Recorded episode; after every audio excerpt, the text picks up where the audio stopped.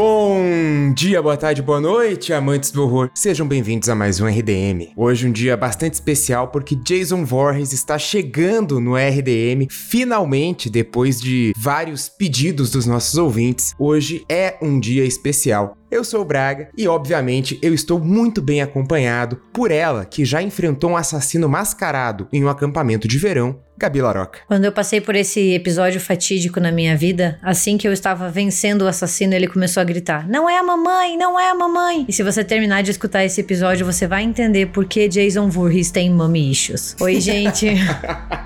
E ele, que investiu todo o seu dinheiro comprando a passagem de um cruzeiro para Nova York, Tiago Natário.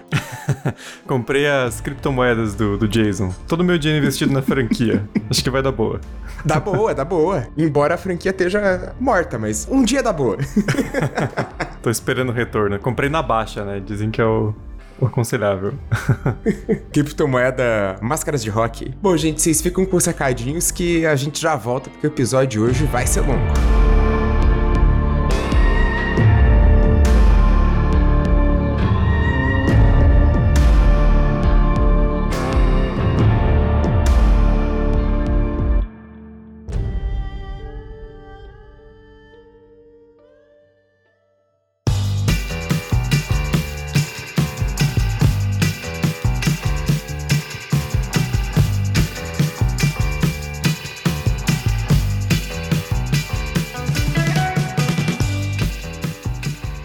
Hoje eu quero começar os recadinhos fazendo uma pergunta para vocês. Quem aqui é fã do Batman? Bom, eu acho que todo mundo tem pelo menos um filme que gosta do Batman, ou alguma história em quadrinhos, algum desenho animado. É muito difícil a gente encontrar alguém que não goste de pelo menos algum produto do Batman. Vocês devem estar se perguntando por que eu tô fazendo essa pergunta aqui no, nos recadinhos da RDM. É porque eu tenho novidades para vocês. Como eu disse, eu tenho certeza que vocês já têm o universo de Gotham City e dos vilões do Batman bem mapeados na cabeça, e vocês conhecem várias histórias histórias do Homem-Morcego. Mas agora vocês vão conhecer mais uma. Ou melhor, a mais obscura de todas elas. Vem aí Batman Despertar, uma nova audiosérie da saga do Homem-Morcego, que é uma produção original do Spotify em parceria com a Warner Brothers e a DC Comics. Nessa história, que na versão brasileira conta com as interpretações de Rocco e Camila Pitanga, além de Tainá Miller, Hugo Bonemer, Maria Bopp e outros grandes nomes, nós acompanhamos Bruce Wayne como um médico legista numa busca incansável para descobrir a identidade do novo serial killer que está solto em Gotham. Bruce Wayne lida com corpos e mais corpos que chegam para a autópsia e todos eles têm uma característica em comum. Eles estão com um órgão faltando, que é a marca registrada do ceifador, um assassino cruel e misterioso. E para encontrar esse assassino, o Bruce só tem um caminho, o interno. Por isso, ele vai ter que mergulhar no seu lado mais sombrio para entender a si mesmo e tentar adivinhar qual é o próximo passo desse psicopata que está solto. Mas, como vocês sabem, nada em Gotham é tão simples. Nós vamos acompanhar também acidentes, pistas falsas, outros vilões e muito mais. É melhor eu parar por aqui para não dar spoiler, né? Batman Despertar estreou no dia 3 de maio e já tem dois episódios disponíveis no seu Spotify. E o restante dos episódios vai sendo liberado semanalmente para vocês acompanharem de perto essa audiosérie. E aí, gente, vocês gostaram dessa novidade? Vocês têm coragem de descobrir o seu lado mais sombrio junto com o Bruce Wayne? Então não perca Batman Despertar, uma audiosérie original do Spotify.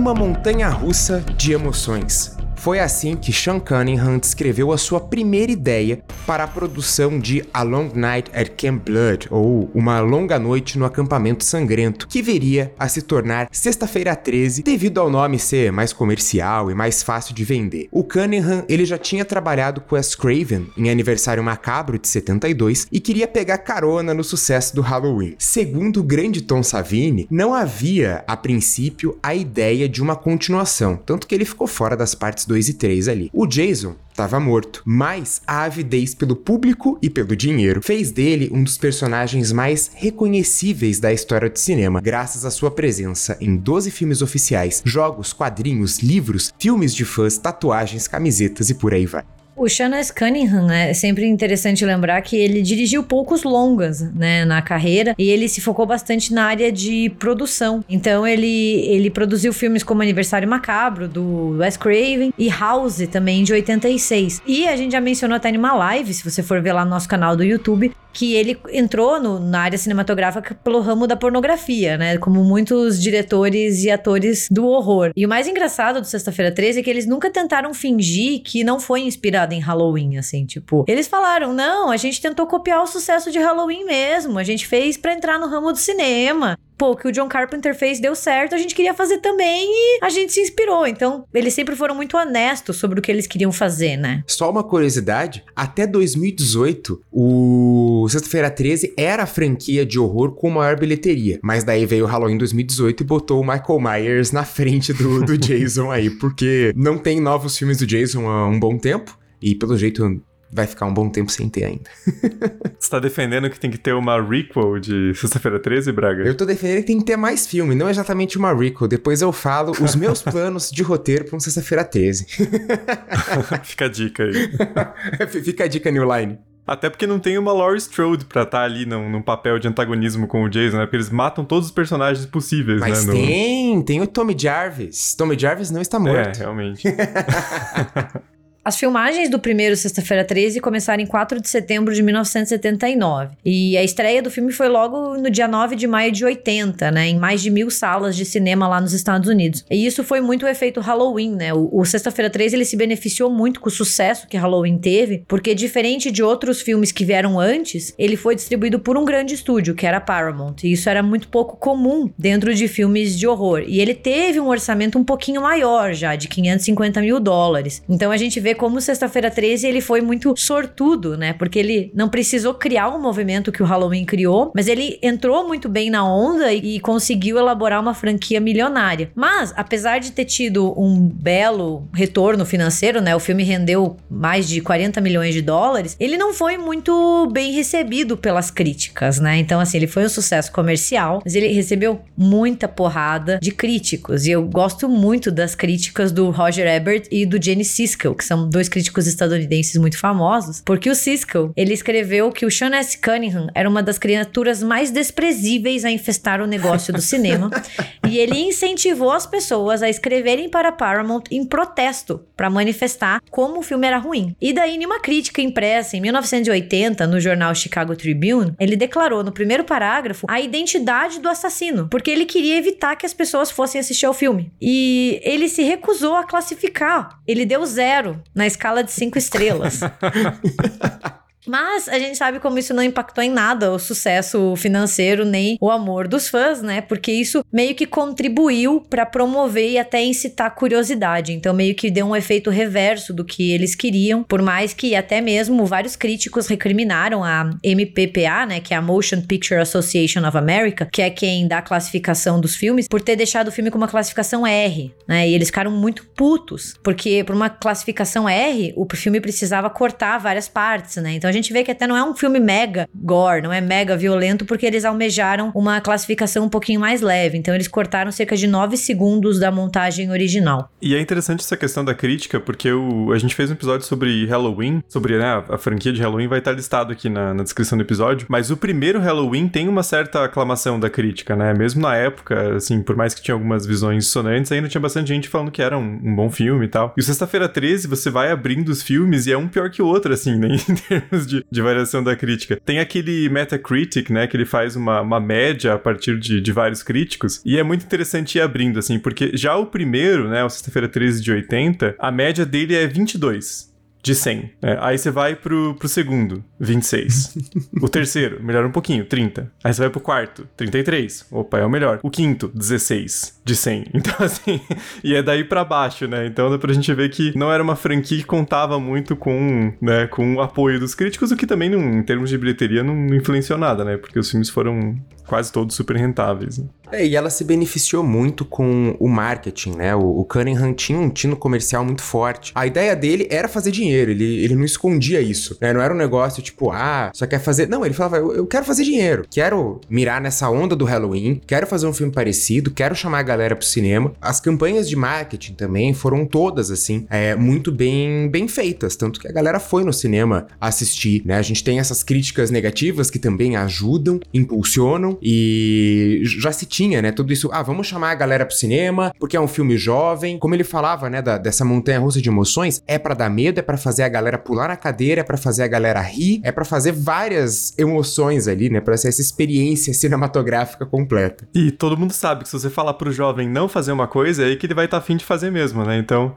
acho que tem essa questão do crítico lá chato, adulto, dando nota baixa. O adolescente fala, porra, é esse filme que eu quero ver, né? Mas vamos falar de coisa boa, que tem muito filme pra gente tratar. O primeiro, Sexta-feira 13, de 1980, tem a direção justamente do Sean Cunningham e recebe a maquiagem do Tom Savini, né? Que já tinha ali um certo nome no meio do horror por conta do Despertar dos Mortos e outros trabalhos dele com o Romero. O filme começa em 1958, mostrando dois monitores que estavam ali se pegando e eles são mortos. E aqui já fica, né, o, o, primeiro protesto, porque os monitores começam todo mundo cantando música gospel. Então, assim, se a gente for ver bem, já, já faço melhor meu pensamento, mas os monitores estão tocando música gospel. Ninguém tá cuidando das crianças. E a culpa recai em quem? Em quem tá fazendo sexo. Então, assim, existe aí um, um grande problema de interpretação. Essa primeira cena, ela já deixa muito escancarada a influência de Halloween, né? Sim. Porque a gente tem a câmera em primeira pessoa, exatamente como o Halloween dois anos antes fez. No caso do Halloween é a Judith, né? Logo depois da relação sexual, então a gente não tem eles pegos no flagra, né? Depois, mas é muito parecida. Se você for colocar uma cena do lado da outra, assim, fica nítida a influência que Halloween teve em Sexta-feira 13. E daí tem aquele grito congelado na tela, né? E você fica o tempo inteiro inteiro já pensando quem é o assassino. Claro que atualmente a gente já sabe, né? E, e é a franquia do, do Jason, então também tem muito essa coisa que perde um pouco do, do Whodunit, né? Que alguns filmes uhum. slasher ainda mantém. Mas, cara, eu gosto bastante da, dessa cena inicial, assim, apesar dela ter alguns problemas, eu acho que ela dá o tom do filme, né? Do acampamento e, e aquela coisa de ter um assassino querendo uma vingança ali em 58, depois a gente vai pro presente na década de 80, e por que que esse assassino volta volta, é o mesmo assassino, né? Eu acho que ele consegue fazer esse jogo de uma forma interessante. E a gente fala bastante da, das referências e de toda a inspiração que o primeiro Sexta-feira 13 tem de Halloween, mas tem um outro filme que influenciou demais, demais, demais, demais a, a franquia do Jason, que é A Bay of Blood, que aqui no Brasil tem vários e vários títulos. Você conhece ele como Banho de Sangue, Mansão da Morte. É um filme de 1971 do Mário Bava, que é um diálogo, mas ele inspira muito muitos slashers. E tem algumas cenas ali que você sabe que o Sean S. Cunningham assistiu o banho de sangue, gostou do que o Mario Bava fez e falou: vou fazer igual. e nem tentou disfarçar. Então também fica essa recomendação, porque é um filme bem legal. Muitos filmes slashers usaram do que o banho de sangue fez ali 10 anos antes. E é um filme do Mario Bava, então sempre vale a pena dar uma chance. E o Sexta-feira 13 se inspira fortemente, tanto que as mortes do Sexta-feira 13 são mais gráficas que as do Halloween, né? Eles já focam, Sim. assim, como a, a Gabi falou, né? Não é um filme gore, mas os padrões da época, eles já ousaram um pouquinho mais. Mas dessa cena inicial, além da, da câmera subjetiva, acho que o que é muito marcante é a trilha sonora do Harry Manfredini, que se torna a coisa mais clássica, né? Aquele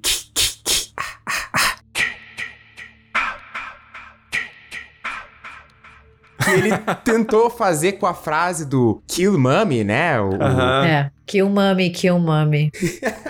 e é muito bom. É uma trilha sonora que pega, sabe? Fica na cabeça. E ela é muito boa. E nesse primeiro filme, o Manfredini fala que ele basicamente copiou o uso da trilha sonora de Tubarão. Que como não mostrava o tubarão, tinha trilha sonora. Então aqui ele quis fazer a mesma coisa. Não podia mostrar o assassino, então mostra a trilha sonora. Tanto que nos falsos sustos, a trilha sonora não tá presente. Que era para deixar claro que não era o assassino. Então a, a cena lá do, do arco e flecha... Essa cena é muito boa. Essa cena é muito boa. É muito boa.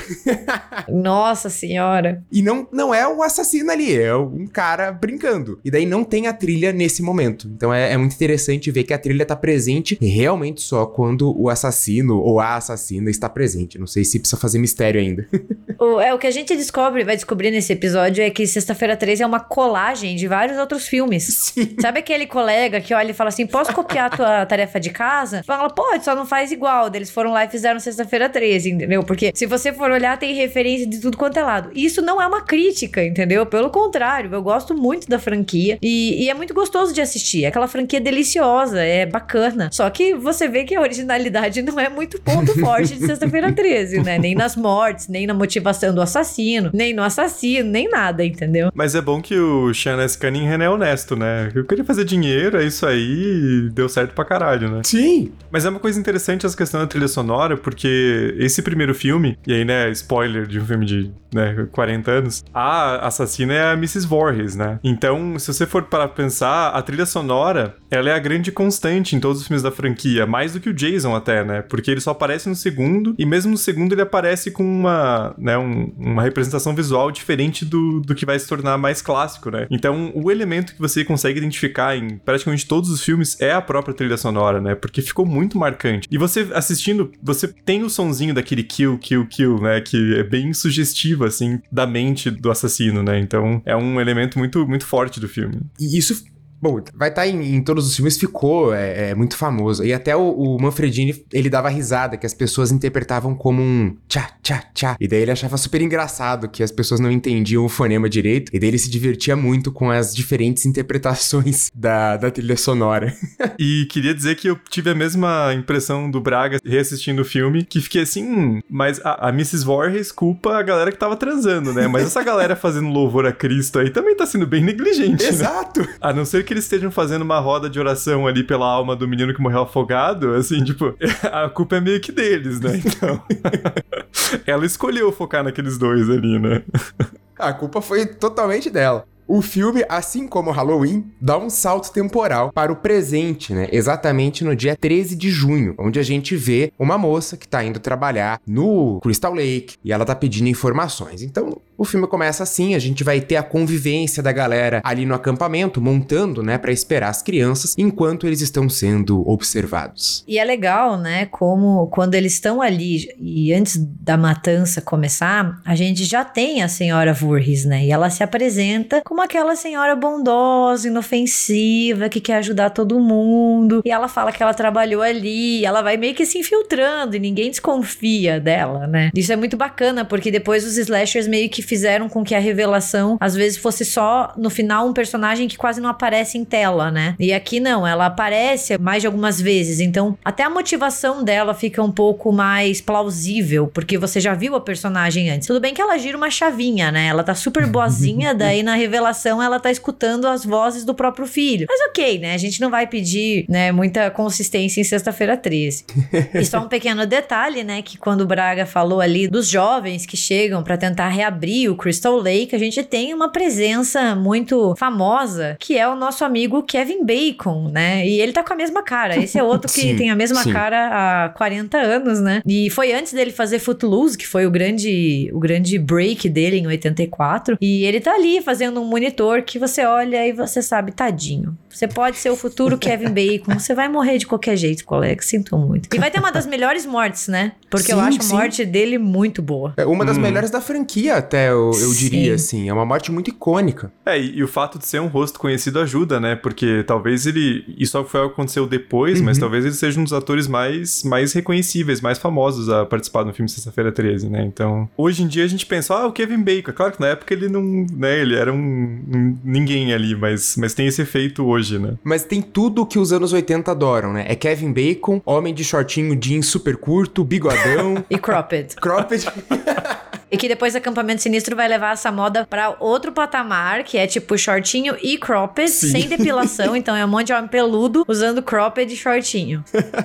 E, falando em acampamento sinistro, a gente vê o quanto Crystal Lake era um acampamento Nutella, né? Porque, pô, morreram dois monitores, os caras fecharam acampamento por décadas. No acampamento sinistro, as crianças estavam morrendo e o cara do acampamento, ah, continua tocando aí, cara. Morreu 10 crianças só, que isso? Tem outras 40 para cuidar. Tem o quanto pra pagar, né, amigão? A gente fala bastante de, de Halloween, né, como um, um dos primeiros filmes a impulsionar o subgênero slasher, e com certeza Halloween tem todo o seu mérito, é indiscutível, até acho que a qualidade dele é muito boa, mas o Sexta-feira 13, ele reforça, né, ele pega então características do Halloween e ele reforça muito para entrar no molde do que a gente conheceu como slasher nos anos 80, né, que depois veio aquela quantidade absurda de filmes, que é, né, pegar aquele cenário estadunidense, que é o acampamento de férias, que é algo muito presente na cultura deles, né? E que é visto como um lugar pacífico, idílico, que as crianças vão para se divertir, os jovens vão para trabalhar e amadurecer, que se torna o caos, né? Que se torna o lugar da violência. E ele também leva para outro nível os estereótipos, né? Aquela coisa assim da garota sexualmente ativa, a, a que é mais experiente, o atleta, o namorado, o palhaço e a última sobrevivente, né? Apesar da, da Alice Hardy ser uma final girl bem xoxinha, né? As próximas da franquia são um pouquinho mais interessantes. Mas ela tá ali, ela cumpre o, o, papel dela, né? E tem um personagem que vira um estereótipo muito comum em slasher, que é o Crazy Ralph, né? Que é tipo o Ralph o louco. Uhum. Que depois a gente vê esse, esse estereótipo muito em outros filmes, que é aquela pessoa que é vista como uma outsider, que tá na margem da sociedade, mas que é quem vê o perigo. E ele avisa, né? E uhum. fala: Ó, oh, não vão, vocês vão se fuder, não vão pra lá, entendeu? E daí ninguém fala: ah, não, ele é louco, deixa ele de. Sabe? Todo filme slasher depois vai ter aquele que avisa, sabe? Aquela pessoa que fala fala e nunca é levado a sério. Tipo, não vai fazer lá. Pra que você vai nessa mansão, cara? Por que você vai nesse acampamento? Todo mundo morreu nesse hospital psiquiátrico. Então, assim, Sexta-feira 13 copiou Halloween e daí outros filmes copiaram Sexta-feira 13. Nossa, e eu jurava que ele morria no primeiro filme. Agora que eu fui rever, que eu notei que eu, juntei algumas mortes, né? Eu, eu baguncei uhum. alguns filmes na cabeça. Que eu fiquei, cara, tá, mas cadê a morte? Porque eu lembrava exatamente como ele morria. E eu lembrava que era a mamãe Voorhees que matava ele. Eu falei, meu Deus, não, ele sobreviveu a um filme filme. Cara, mas isso é uma coisa que acontece muito, principalmente com os quatro primeiros, né? Eles acabam se mesclando muito na cabeça, né? Sim, Você sim. fica se perguntando. Porque os personagens, a maioria são bem esquecíveis, né? Do, dos adolescentes que vão morrer ali. Eles são bem genéricos, né? Então você acaba confundindo. Mas tem um personagem do primeiro que ele acaba sendo marcante pelo quão escroto ele é, que é o Ned, né? Que é aquele meio brincalhão, assim, que quer ficar tirando sarro da galera e tal. Mas ele faz uma coisa muito filho da puta nesse filme que ele finge que ele tá se afogando, né? sim. né? E a galera se desespera, assim, tipo, pulando atrás dele e tal, e na real o cara tava só tirando uma pira, né? E, enfim. E eu lembrava, que nem se falou, tinha uma falsa memória de o filme fazer uma coisa meio daquela moralzinha assim, de tipo, ele finge que tá se afogando, e depois quando ele tá se afogando de verdade, ninguém vai socorrer. Mas é o é mais o terceiro filme que faz isso com o personagem do Shirley, né? Sim, então acaba sim. misturando bastante, né, na, na nossa cabeça. E aqui a gente tem o estabelecimento de alguns modus operandi de morte que vão aparecer na série inteira, né? Então, tal mãe, tal filho. A morte do Kevin Bacon, em que a mamãe Voorhees, né, a assassina, tá embaixo da cama pega ele com uma mão, enfia a faca, a lança, ou seja lá qual objeto perfurante for com a outra, é uma morte muito recorrente na série. Assim uhum. como uhum. pendurar copos em árvores, jogar o corpo para dentro da janela, que, ô, oh, mamãe voz forçuda, né? Só no crossfit ali. Porra, ela conseguiu jogar o corpo da mina pela janela, cara. crossfiteiro demais, né? É engraçado você ficar pensando, devia ter. Eu certeza que tem umas paródias, assim, de vídeos, né? Da perspectiva do assassino. Uhum. Porque você fica imaginando a senhora Voorhees ali durante cinco minutos quando a galera tá transando ela embaixo da cama esperando com uma lança, assim, eles terminarem, né? Tipo. eu vou matar essa galera, mas deixa eles transarem primeiro. Pô, cinco minutos, tadinho do Kevin Bacon. Kevin Bacon dura mais.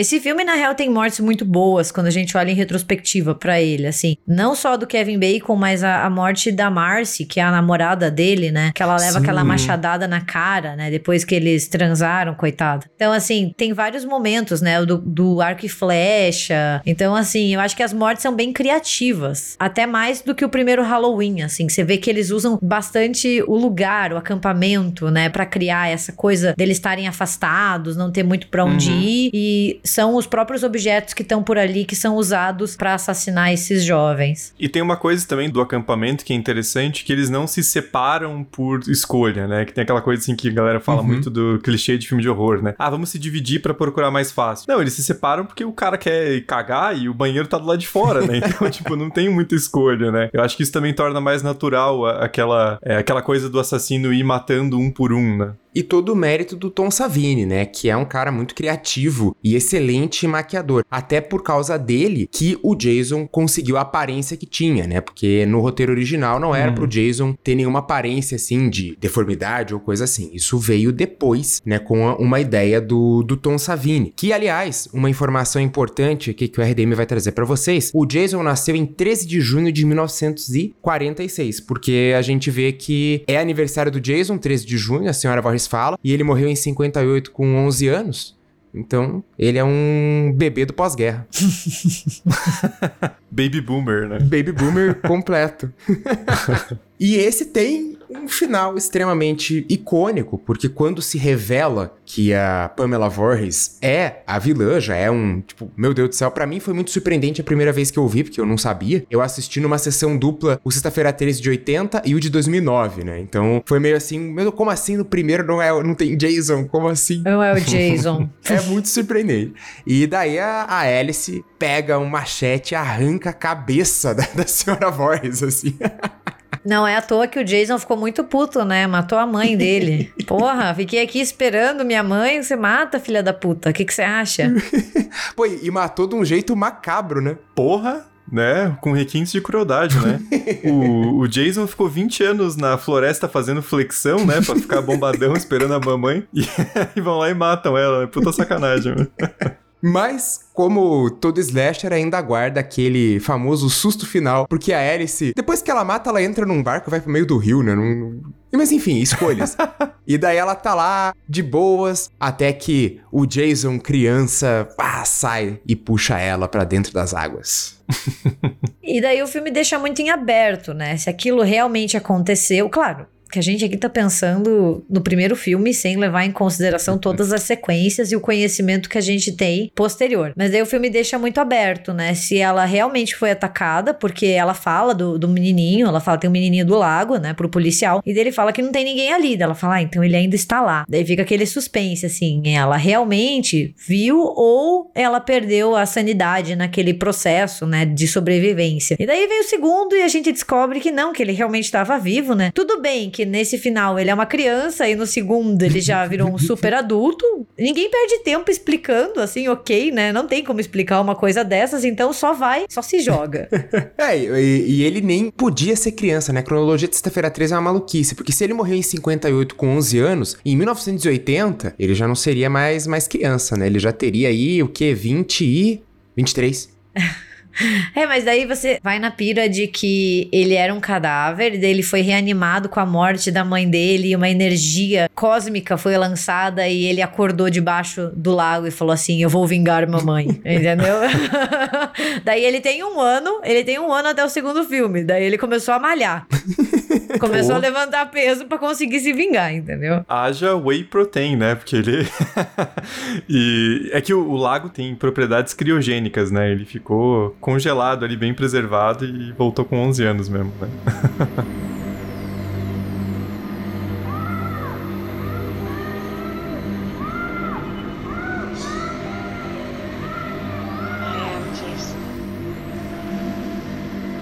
Mas isso até que eu queria perguntar para vocês, porque o segundo filme, que é de 81, ele nos revela que, beleza, o Jason tava vivo. E como que vocês entendem isso? Que ele tava vivo o tempo todo vivendo na floresta ou que ele foi ressuscitado no, no final do primeiro e voltou, sei lá, do inferno? Eu sei nisso porque nunca foi algo que me incomodou, eu só comprei o plot, entendeu? Ah, beleza, ele é o assassino do segundo, eu compro, assim, eu sou uma espectadora muito fácil, entendeu? Você me dá essas coisas, eu falo, ok, beleza. Você começar a levantar muita questão, os produtores do filme vão te meter um processo por difamação, porque porque não é muito pra você ficar se perguntando essas coisas, né? Porque é confuso mesmo, porque no segundo ele tem aquela, aquela espécie de cabana no meio da floresta que tem o templo, com, né, com a cabeça da mãe e tal. Então acho que dá para interpretar dos dois jeitos e só ninguém parou para pensar no, nisso e só foi indo, né? Acho que é meio que isso, assim.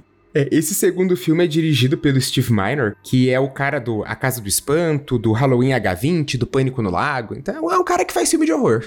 Ele dirigiu também o 3, né? Ele dirigiu o 2 e o 3. Sim. Uhum. E esse filme começa bem daquele jeito de filme de baixo orçamento, meio malandro, uhum. porque, sei lá, os primeiros 10 minutos é cena repetida, né? Os primeiros 7, 8 minutos ali Sim, é tudo cara. cena repetida.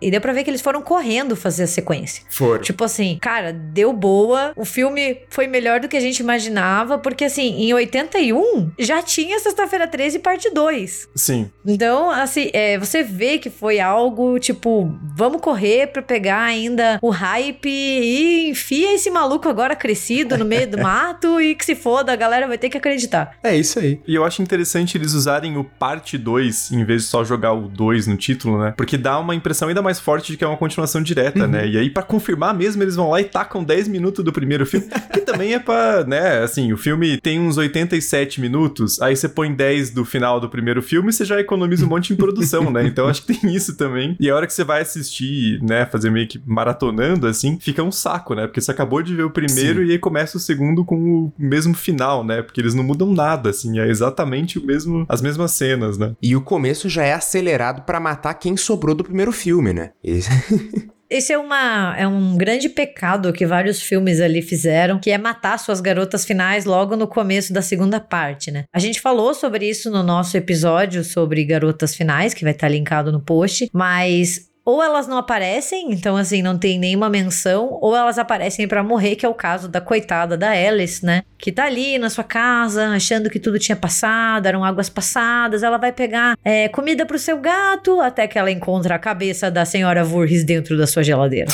e logo ela é morta por um picador de gelo, por um assassino desconhecido, né? Daí, assim, é muito jogar a personagem no lixo, porque eles descartam a, a Alice. Tudo bem, ela não era a melhor Final Final Girl da franquia, mas, tipo, porra, dá uma dosinha. A guria se fode para sobreviver e é descartada, sem nenhum peido, ela morre.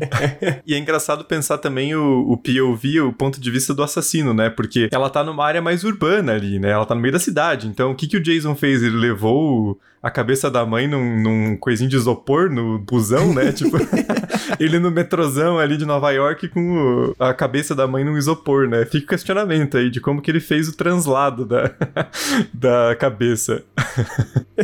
e, e, daí vai contra, vai contra a principal regra dos primeiros, sexta-feira 13, tá, gente? Não leve em consideração quando o Jason vai pro espaço, quando ele vai visitar Nova York, que é, o Jason não sai de Crystal Lake. Tipo, para você se fuder, tipo, não é que nem o Michael Myers, que você pode pode ter o azar de encontrar com ele na rua. Ou o Ghostface que olha para você e fala assim: vou te matar, cuzão. Você gosta demais de filme de horror, vou te matar. Não, você tem que entrar no território dele, né? Tem que invadir. E aqui não, ele simplesmente pega, como disse o Thiago, dentro do isoporzinho a cabeça da mãe, pega o ônibus, fala tchurururururu. Ele coloca lá, mata ela e se volta. E ninguém comenta isso, assim, tipo.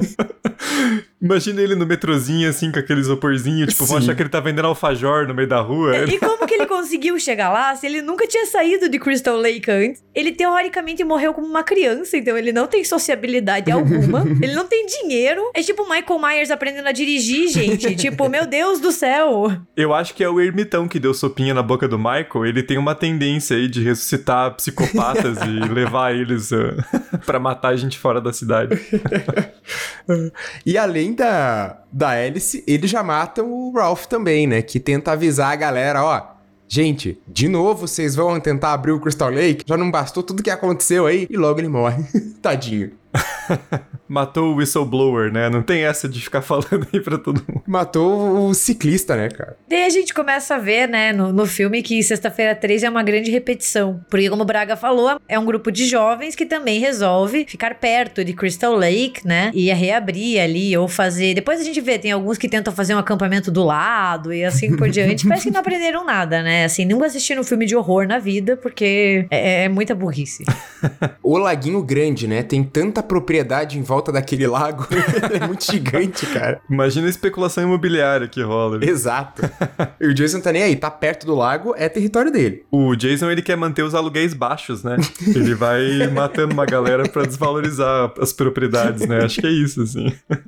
E aqui a gente conhece a nossa Final Girl de Fusquinha, interpretada pela Amy Steele, que é a Jeannie, que é, é uma Final Girl muito, muito boa, assim. Ela, ela realmente Sim, é sim. muito carismática. E aqui tem alguns personagens interessantes nesse Sexta-feira 13, parte 2, né? Ele é um filme bem legal. Tem a cena em que o Jason vai empalar um casal que está ali num momento de amor, que acaba se tornando o- talvez um- uma das mortes mais reconhecíveis, né? Que acho que todo mundo fala do ah, porque o Jason vai na cama, mata as pessoas que estão lá, acaba se tornando uma, uma morte também famosa do, do Jason, embora ele não Uhum. repita isso tantas vezes. Essa cena que ele faz tipo um sanduíche, né, de gente transando e, e faz uma lança, também foi tirada do banho de sangue do Mário Bava. Ah, é verdade, verdade. Porque o banho de sangue também tem uma cena muito parecida. Então, assim, Uhum. você vê a cópia. Mas, ó, vou dizer pra vocês que não sei se. Eu, eu acho o parte 2 talvez tão bom quanto o primeiro, porque eles são muito parecidos em termos de estrutura, né? De, dos personagens, assim, as mortes. E eu acho ele um pouquinho mais enxuto. Passando aquele comecinho de 10 minutos, que é a repetição do, do primeiro, eu acho ele mais direto ao ponto, assim, porque eles uma estrutura de, de ter ali aquele. É um pré-acampamento, né? Uhum. Tipo, é os caras treinando pra ser os, os conselheiros ali do acampamento. Então, tem uma parte lá que vai pra um bar de, de noite na, na cidade e uma parte que fica que vão ser aos poucos assassinados. Mas eu acho o filme mais diretão, assim, em termos da, do desenrolar da, da história, né? E como o Braga falou, a, a Final Girl, a Jeannie, é uma presença mais forte do que a, do que a Alice, né? Então, acho que acaba sendo um filme, se não chega a ser melhor, ele é muito semelhante, sim, em termos de qualidade ao, ao primeiro, né?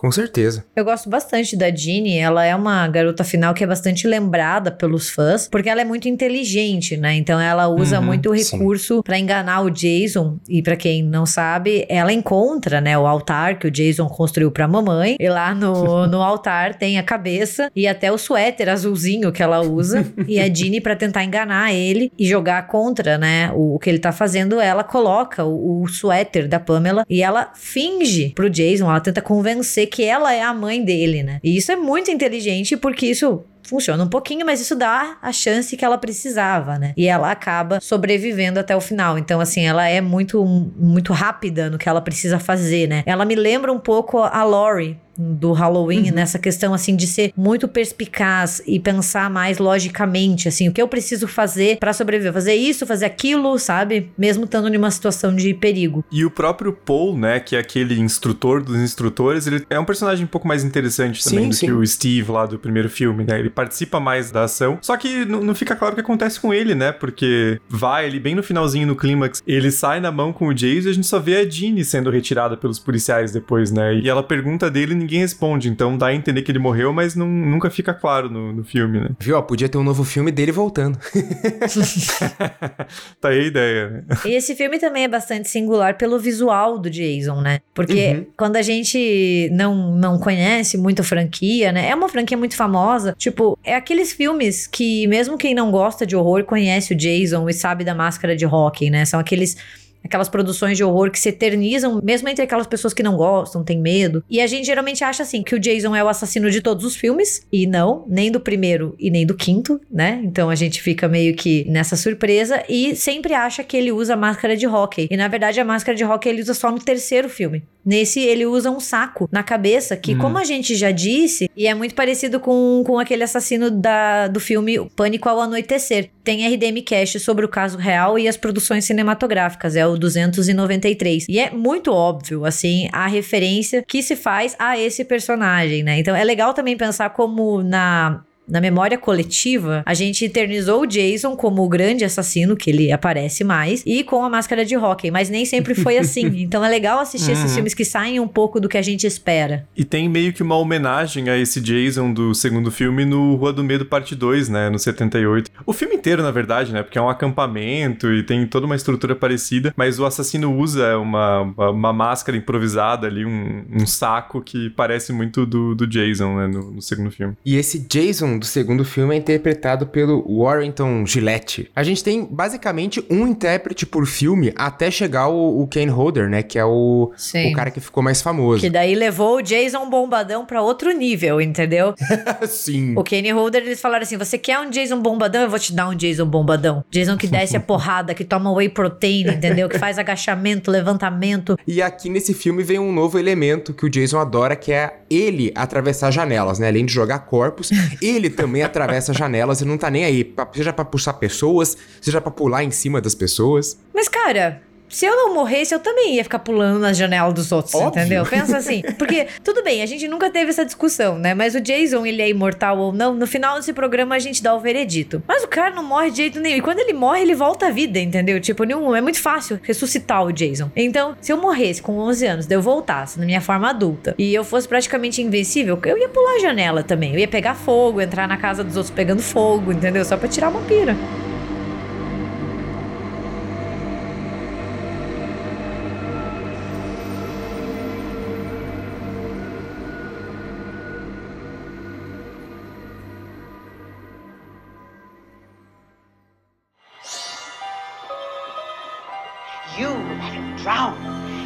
Never paid any attention. Look what you did to him.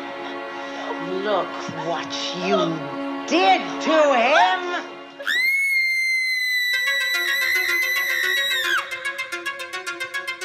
Partindo para 1982, eles decidiram inovar. Por que não fazer um parte 3 em 3D? Né? Já que era muito famoso aí nos anos 80 você colocar aqueles óculos. É muito produção dos anos 80, aqueles 3D, assim. Que... Forçado pra caramba. Cara, e eu não lembrava quando eu fui ver o filme, e aí depois que eu fui entender por que, que o filho da puta tava jogando ioiô na porra da câmera, que tem uma cena que o cara fica com o ioiô e você fica, velho, qual que é o ponto disso? Aí que eu fui entender que era pra ser 3D, né? E tem também o olho saltando, é. tem várias cenas que é muito colocado só para isso, né? E daí você vê que isso se repetiu nos anos 2000, né? Tipo, com premonição, nossa, a gente sim, vê esses cara. filmes assim que, nossa, Dia dos Namorados Macabro em 3D, que ele Meu joga Deus. a picareta, ela voa assim para parecer quem você. Deus. Nossa, muito bom. Bons tempos, né? Toda a tendência merda volta, né? volta. né? Tipo pochete, assim, essa praga. Assim, a galera vai. Daqui a pouco, 2040, o James Cameron faz o Avatar 30 em 3D, assim, só pra tirar uma pira, né?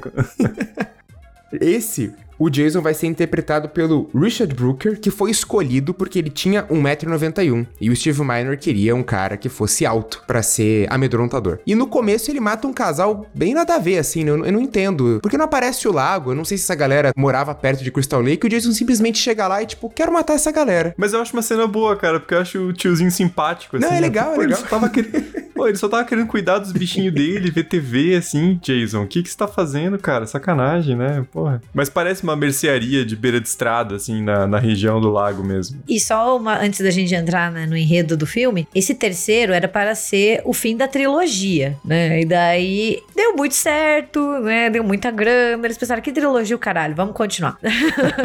Tanto que até um, é um pouco indicativo de que é o final, né? Mas não foi porque a gente tem o parte 4, parte 5, parte 6 e assim vai, né? E só um fato, né, engraçadinho, que ele foi o primeiro filme a tirar o ET, o extraterrestre, do número 1 um das bilheterias, né? Tipo, o que é um grande feito, porque ET é um dos maiores filmes de 82, né? Então, ele, ele dentro da franquia Sexta-feira 13, ele é o terceiro com maior público, né? Com maior gente indo aos cinemas assistir. Depois, assim, eu acho que até o quarto é só subida. Depois uhum. a gente tem, uhum. começa o declínio, assim. Apesar de, como o Braga diz, a parte 6, ela tem o seu mérito próprio. Aqui na, na parte 3 a gente vai conhecer a Chris, que tá retornando aí pra propriedade da sua família, que fica também em Crystal Lake. Como eu falei, o lago é enorme, então tem 500 mil propriedades ao redor. E a Chris, ela tem uma história precedente com Crystal Lake que trouxe um trauma para ela. Porque um dia que ela decidiu fugir de casa, muito rebelde, ela encontra um homem muito feio na floresta que a persegue. Não, e aí ela volta pra esse lugar. Isso que é querer se fuder mesmo. É, né? é. Assim, a vontade de tomar no cu, porque, meu Deus do céu, cara, você nunca mais voltaria pra essa região na vida, né? Aqui a gente tem de novo um. Agora um fusquinha amarelo, mostrando os fusquinhas estão sempre presentes e eles falham, né? Sempre que precisa, o fusquinha falha. O que não é nada irreal, né? O pessoal fala que filme de horror, ah, carro fica falhando. Pô, cara, os fusquinhas às vezes te deixam na mão. E aqui a gente tem os elementos icônicos do Jason, né? A máscara de rock e o machete que virou a arma principal. Embora ele mate com qualquer coisa, mas a arma principal dele, assim, a mais icônica, é um grande machete. E Sim. a famosa máscara, né? Que é tipo um momento, um momento icônico na história do cinema quando Jason encontra sua querida máscara, Sim. enquanto ela ainda parecia uma máscara, porque nos próximos filmes ela só vai se deteriorando, né? Vai ficando caindo aos pedaços, assim. Dá vontade de falar, porra, gente, compre uma máscara nova pro coitado, assim, ele tá precisando. E é engraçado que a máscara surge, né? Ali no, no filme tem o personagem do Shelley, né? Que a gente comentou que ele gosta de fazer piadinhas práticas com, com os colegas, né? Então tem duas vezes que ele finge que ele foi morto. E uma delas ele sai do lago, né? Com a máscara de hockey pra atormentar a Vera, né? Que é uma das personagens. E é engraçado como uma cena super trivial ali do filme que acaba gerando essa feição super icônica do Jason, né? Porque ele acha a máscara de hockey, acha a coisa mais fenomenal do mundo e nunca mais tira, como a Gabi falou, né? Nem pra dar uma lavadinha, né? Grudou na cara dele. E a gente vai ver, a máscara vira parte dele, né? Quando é o Jason do Kane Holder, tipo, a máscara tá fundida já com o rosto dele. Uhum. Mas, cara, eu, eu, eu gosto muito dessa parte 3. Eu acho que tem hum. ótimas mortes, assim. A, a, morte do arpão eu gosto. A morte do cara plantando bananeira eu acho super engraçada. A morte que ele aperta a cabeça do maluco lá, acho que também é uma da, das mais icônicas da, da saga inteira, assim. Você tem umas mortes muito criativas nesse filme. O trabalho de maquiagem é muito bom. Uhum. E tem a cena clássica do Jason sendo enforcado. uma das tentativas Sim. aí de matar o Jason. Cara, eu acho que o confronto é o, se não o melhor, um dos melhores, né? Porque uhum. a, a Chris não é também uma puta personagem memorável, mas a, a, luta dela com o Jason é muito boa no final, né? Porque ela faz de tudo, assim, e o filme vai plantando algumas coisas no começo que vão ser usadas depois, né? Então aquela, aquela roldana que eles usam ali para levar as coisas pro segundo andar do, do celeiro, que ela enforca o Jason, né? uhum. né? E, e ele simplesmente puxa, se levanta pela corda e solta como se não fosse nada, né? É muito boa essa cena. Eu gosto bastante da ambientação no celeiro, assim. É uma coisa uhum. diferente do que a gente vê, mas ao mesmo tempo familiar, assim. E eu acho que, que essa trilogia mais o próximo filme, eles são muito coesos, assim. São filmes são, muito são. divertidos, né? Mas é óbvio que no final era para ter terminado, né? Porque a Chris tá indo embora e o corpo dele, né, tá, tá lá deitado. Uhum. Dá a entender que ele morreu, né? Daí, claro que isso nunca significa nada em filme de horror, porque se der dinheiro, eles, eles tiram até tua avó do túmulo, entendeu? Mas eu acho um bom filme, eu concordo com o que o Braga disse. Eu gosto das mortes também. É meio macabro falar que a gente gosta das mortes, né? Mas tudo bem. Eu acho que o terceiro filme tem tantas mortes icônicas quanto o segundo e o primeiro, assim. Uhum, e várias uhum. que, como vocês falaram, às vezes se misturam na nossa memória. A gente não sabe muito bem se é do 1, um, do 2, do 3 ou do 4. Mas o 3 tem, assim, vários, vários momentos que você fica, cara, isso é muito bom e é muito bem feito também. Tirando o 3D, né? Que a gente ignora. 3D é forçado. Mas hoje em dia, você vê o filme não tem, é, né? Você não é obrigado a colocar um óculos, é, a gente acaba meio que só fica um pouco estranho, tipo a cena do ioiô, umas coisas. Tem uns tacos de beisebol também que eles colocam na, na cena só para dar o efeito da profundidade, né? Mas é uma coisa que dá para relevar. E eu acho que o terceiro filme se beneficia muito também da mudança que a Gabi citou, nessa certa mudança de cenário, assim, não ser de novo um acampamento, né? Ser um, uma casa ali um pouquinho diferente, né? Um, um celeiro e tal. Acho que ajuda a diferenciar um pouquinho do, dos dois primeiros também. Esse é o primeiro filme filme que o Jason morre, né? Como a Gabi falou, o, o, filme termina ali com o corpo do Jason. É a primeira vez que, tipo, existe uma confirmação de, de morte dele. Mas o final é totalmente cópia do 1, assim. Não que eu ache ruim, mas é completamente cópia. A Chris entra no barquinho, vai pro meio do lago, e daí, em vez de ter o Jason criança, cadáver da mãe do Jason, que devia estar tá sem cabeça, né? Mas enfim. Nossa, cara, isso é tão mais mal explicado que ela não tá decapitada, né? É bizarro, assim. Igualzinho primeiro, né? Dá a entender que talvez seja uma, uma alucinação dela, né? E fica uma coisa super jogada ali só pra ter o sustinho final, né? Partindo pra sexta-feira 13, parte 4, o capítulo final, porque agora começam os subtítulos, que é quando fica interessante o negócio. Não, essa é a maior mentira cinematográfica da história do horror, que de capítulo final é. não tem nada, entendeu? Não tem nada, porque depois a gente volta pra uma parte 5 5, que é um delírio coletivo. Até Nossa, hoje não sei de onde que eles tiraram aquilo, mas, cara, capítulo final, assim, é, é só pra enganar os trouxas aqui, né? Os fãs de horror que vão achando, não, agora vai ter um desfecho, né? 25 filmes depois. o filme tem a direção do Joseph Zato, que ele fez vários filmes com o Chuck Norris, o Invasão USA, o Braddock, mas ele também fez um slasher, que eu sei que a Gabi gosta bastante, que é o Quem Matou Rosemary, de 1981. Oh, The Prowler. Esse filme é muito bom, gente, de verdade. Para quem ainda não assistiu e gosta de slasher, o Quem Matou Rosemary é um ótimo filme. Fica a recomendação. Aqui o, o Jason é dividido entre o Ted White e o próprio Richard Brooker, né, que aparece em alguns alguns flashbacks aí, porque o Jason também só vai aparecer bem no finalzinho, né? O filme inteiro, assim, a gente não tem grandes visualizações do Jason. Mas aqui começa a história do Tommy Jarvis, que é interpretado pelo Corey Feldman. Sim. O grande arqui-inimigo do Jason, né? Ele é tipo a versão masculina da Laurie Strode no universo do Jason, assim. Sim, o Jason sim. treme quando escuta o nome dele. E, e é muito engraçado, né? Porque a popularidade da franquia já tava declinando, né? Já não tava tendo o mesmo retorno que o primeiro filme, então a Paramount meio que, tipo, apoiou a decisão e falou, não, vamos encerrar esse filme e vamos, vamos vender ele como o capítulo final, né? Tanto que o Tom Savini, que participou do primeiro filme pra bolar o Jason criança, decidiu voltar só pra poder matar o Jason, né? Tipo, ele queria completar esse, esse ciclo e, a, coitado, não conseguiu, né? Porque a gente sabe onde foi. Mas, cara, eu gosto bastante do parte 4. Eu acho ele um filme bem bacana e eu acho que eles resolvem assim um, com um pouco mais de criatividade, colocando bastante ênfase no Tommy Jarvis, Aham. né, que é o Corey Feldman. Anos 80, né, ele tava brilhando, né? Ele era tipo aquelas crianças, atores que todo mundo gostava, fez Garotos Perdidos depois. E essa coisa dele ser apaixonado por criar monstros, né, e, e Hum. fazer as próprias maquiagens, eu acho isso sensacional. E como ele lida e usa isso pra, pra sacanear o Jason. Putz, é muito bom. E é uma dinâmica interessante você ter uma criança, né? Pra não ter só o- aquela fileira de adolescentes esquecíveis que vão ser mortos, né? Mas tem um deles, e inclusive a gente fez o Cabana 4 sobre cenas de dança icônicas no, em cinema de horror. E eu não tinha me tocado que o, o ator que faz o Jimmy é o Crispin Glover, que é o pai do Marty McFly no De Volta pro Futuro, né? Nossa! E eu não tinha me ligado, cara, porque fazia tempo que eu não vi o filme e assistindo agora fiquei, caralho, mas é o, o pai do Marty. E é ele mesmo, cara, assim, antes de De Volta pro Futuro, né? Mas ali uma. mais uma, uma participação memorável, né? No, no filme Sexta-feira 13. E esse também tem aquela parada mequetrefe no começo de repetir cenas do 1, do 2 e do 3, né? Porque vai, vai acumulando Nossa, as explicações. É, é uma parte meio, meio chatinha. Mas eu gosto da introdução, porque o letreiro, sexta-feira 13, ele vem quebrando a máscara do Jason. Eu acho mó, mó estiloso, assim, né? Esses começos são muito estilosos. E Explode, cara. Nossa, é. é... Por que não, né? é porque de- deveria, né? É.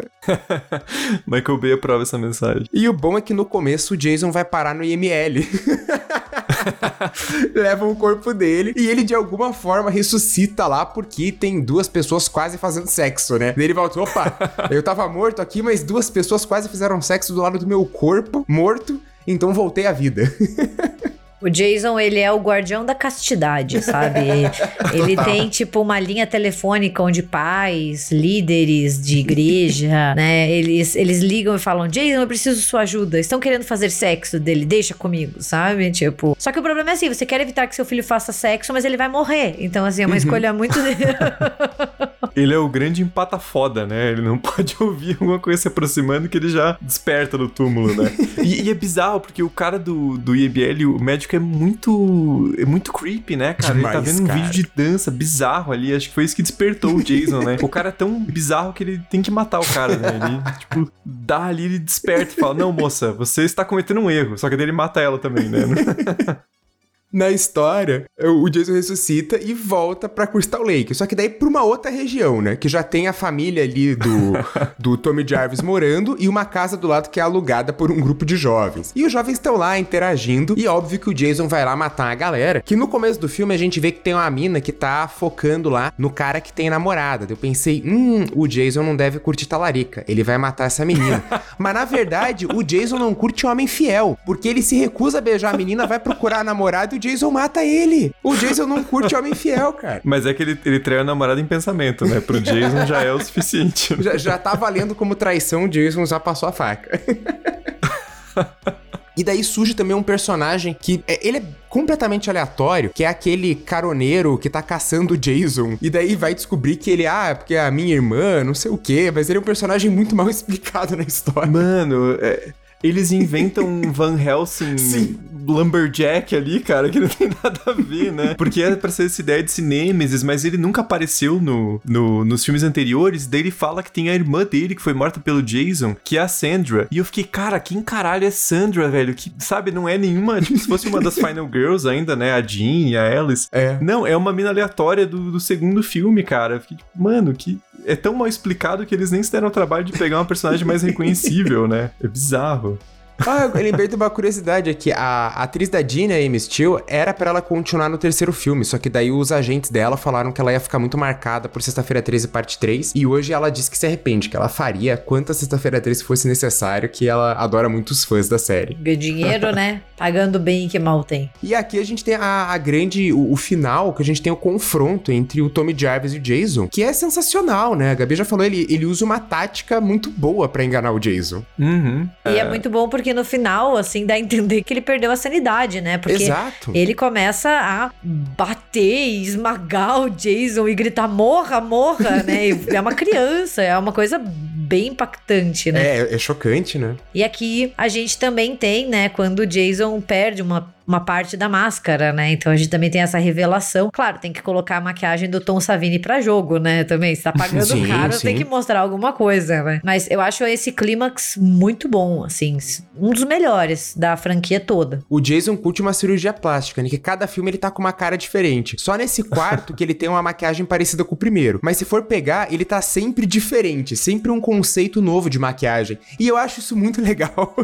porque torna, tipo, cada filme único. E o próprio Corey Feldman, né, é uma, uma visão muito perturbadora, porque ele raspa a cabeça super improvisado, sim, né? Ele sim. corta primeiro com a tesoura, depois raspa, e ele passa uma maquiagem, assim, meio também rápida, que dá a impressão que foi uma criança passando, né? E aí gera um, uma coisa muito desconfortável, assim, né? Funciona muito pro filme, porque você fica muito perturbado, né? Então, ele é um clima que funciona, também faz referência lá direto ao, ao segundo filme, né? É uma, um encerramento bem bom pra parte 4, né? Pro capítulo final, que não foi capítulo final.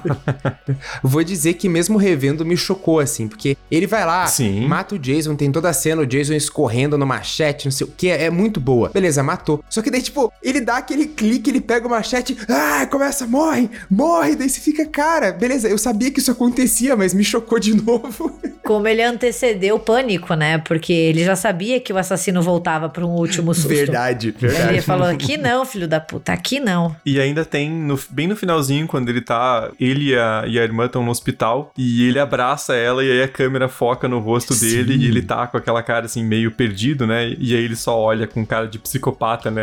É muito bom também para fechar o filme de vez, né? Sim, sim. É como a Gabi falou, dá totalmente a entender que ele vai ser o próximo Jason. O que acaba não acontecendo.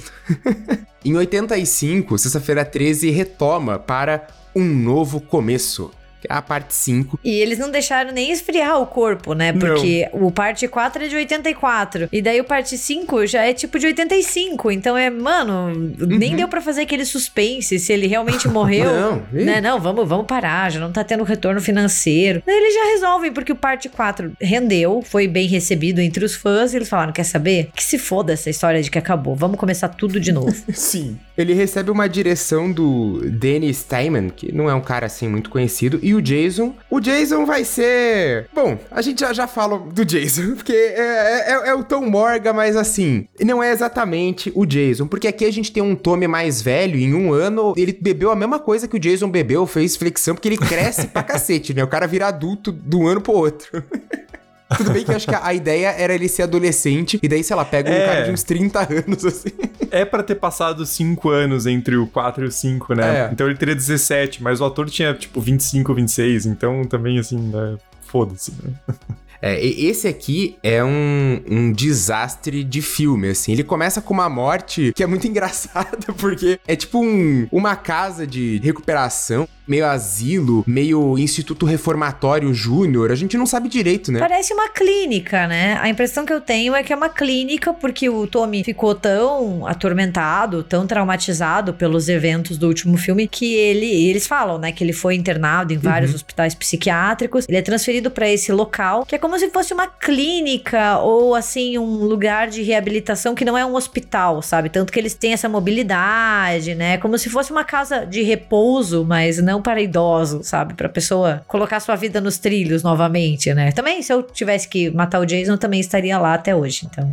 E, e, nessa clínica já tem uma morte mega tunada, assim, que tem o, o, doidinho lá que fica oferecendo chocolate. E daí eu vi que, ah, cara, você é chato. E mata o cara machadada.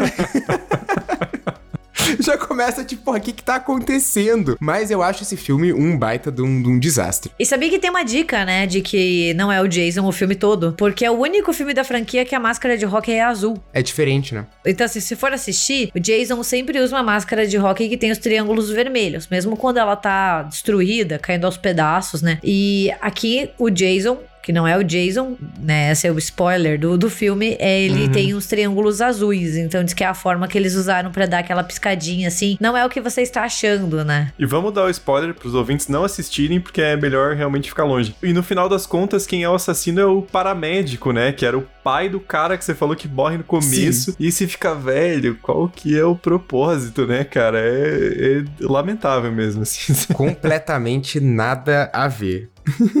e fica também um final, né, do, do Tommy que ele pode virar assassino. Eles tentam fazer um negócio, mas, cara, acho que na- nada funciona nesse filme. Eu vou ser bem sincera, eu não acho ele terrível, mas eu não acho que seja um filme Sexta-feira 13, a não ser pela máscara de hockey e pelo Tommy Jarvis, sabe? Eu vejo que o filme poderia ter aprendido com o fracasso, né, de crítica que foi Halloween 3, A Noite das Bruxas, que é de 82, né, três anos antes. Eu não acho A Noite das Bruxas horrível, só que não é um filme do Halloween, não é da franquia, né? Se fosse um filme standalone, funcionaria muito mais. Então eu acho que esse filme, ele poderia ser um slasher esquecível, mas daqueles que você assiste, beleza, passa os seus 90 minutos. Mas essa coisa de tentar enganar o espectador, é o Jason, não é o Jason, e daí você coloca ali o Tommy, eu acho que já eles podiam ter aprendido, sabe? Porque o que faz sucesso na franquia é o Jason, a gente sabe, né? Por mais que o primeiro filme seja muito bom, não tenha ele, mas o que carrega o resto dos filmes é o Jason, é, é aquela coisa que você não sabe muito bem da onde veio, qual é o seu propósito, né? É o Crystal Lake, é o acampamento.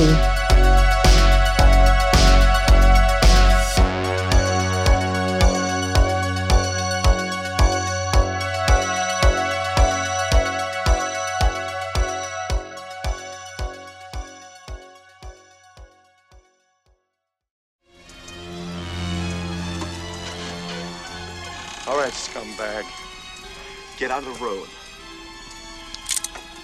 Now. Darren, get back in here right now. He'll kill you. And if I get him first.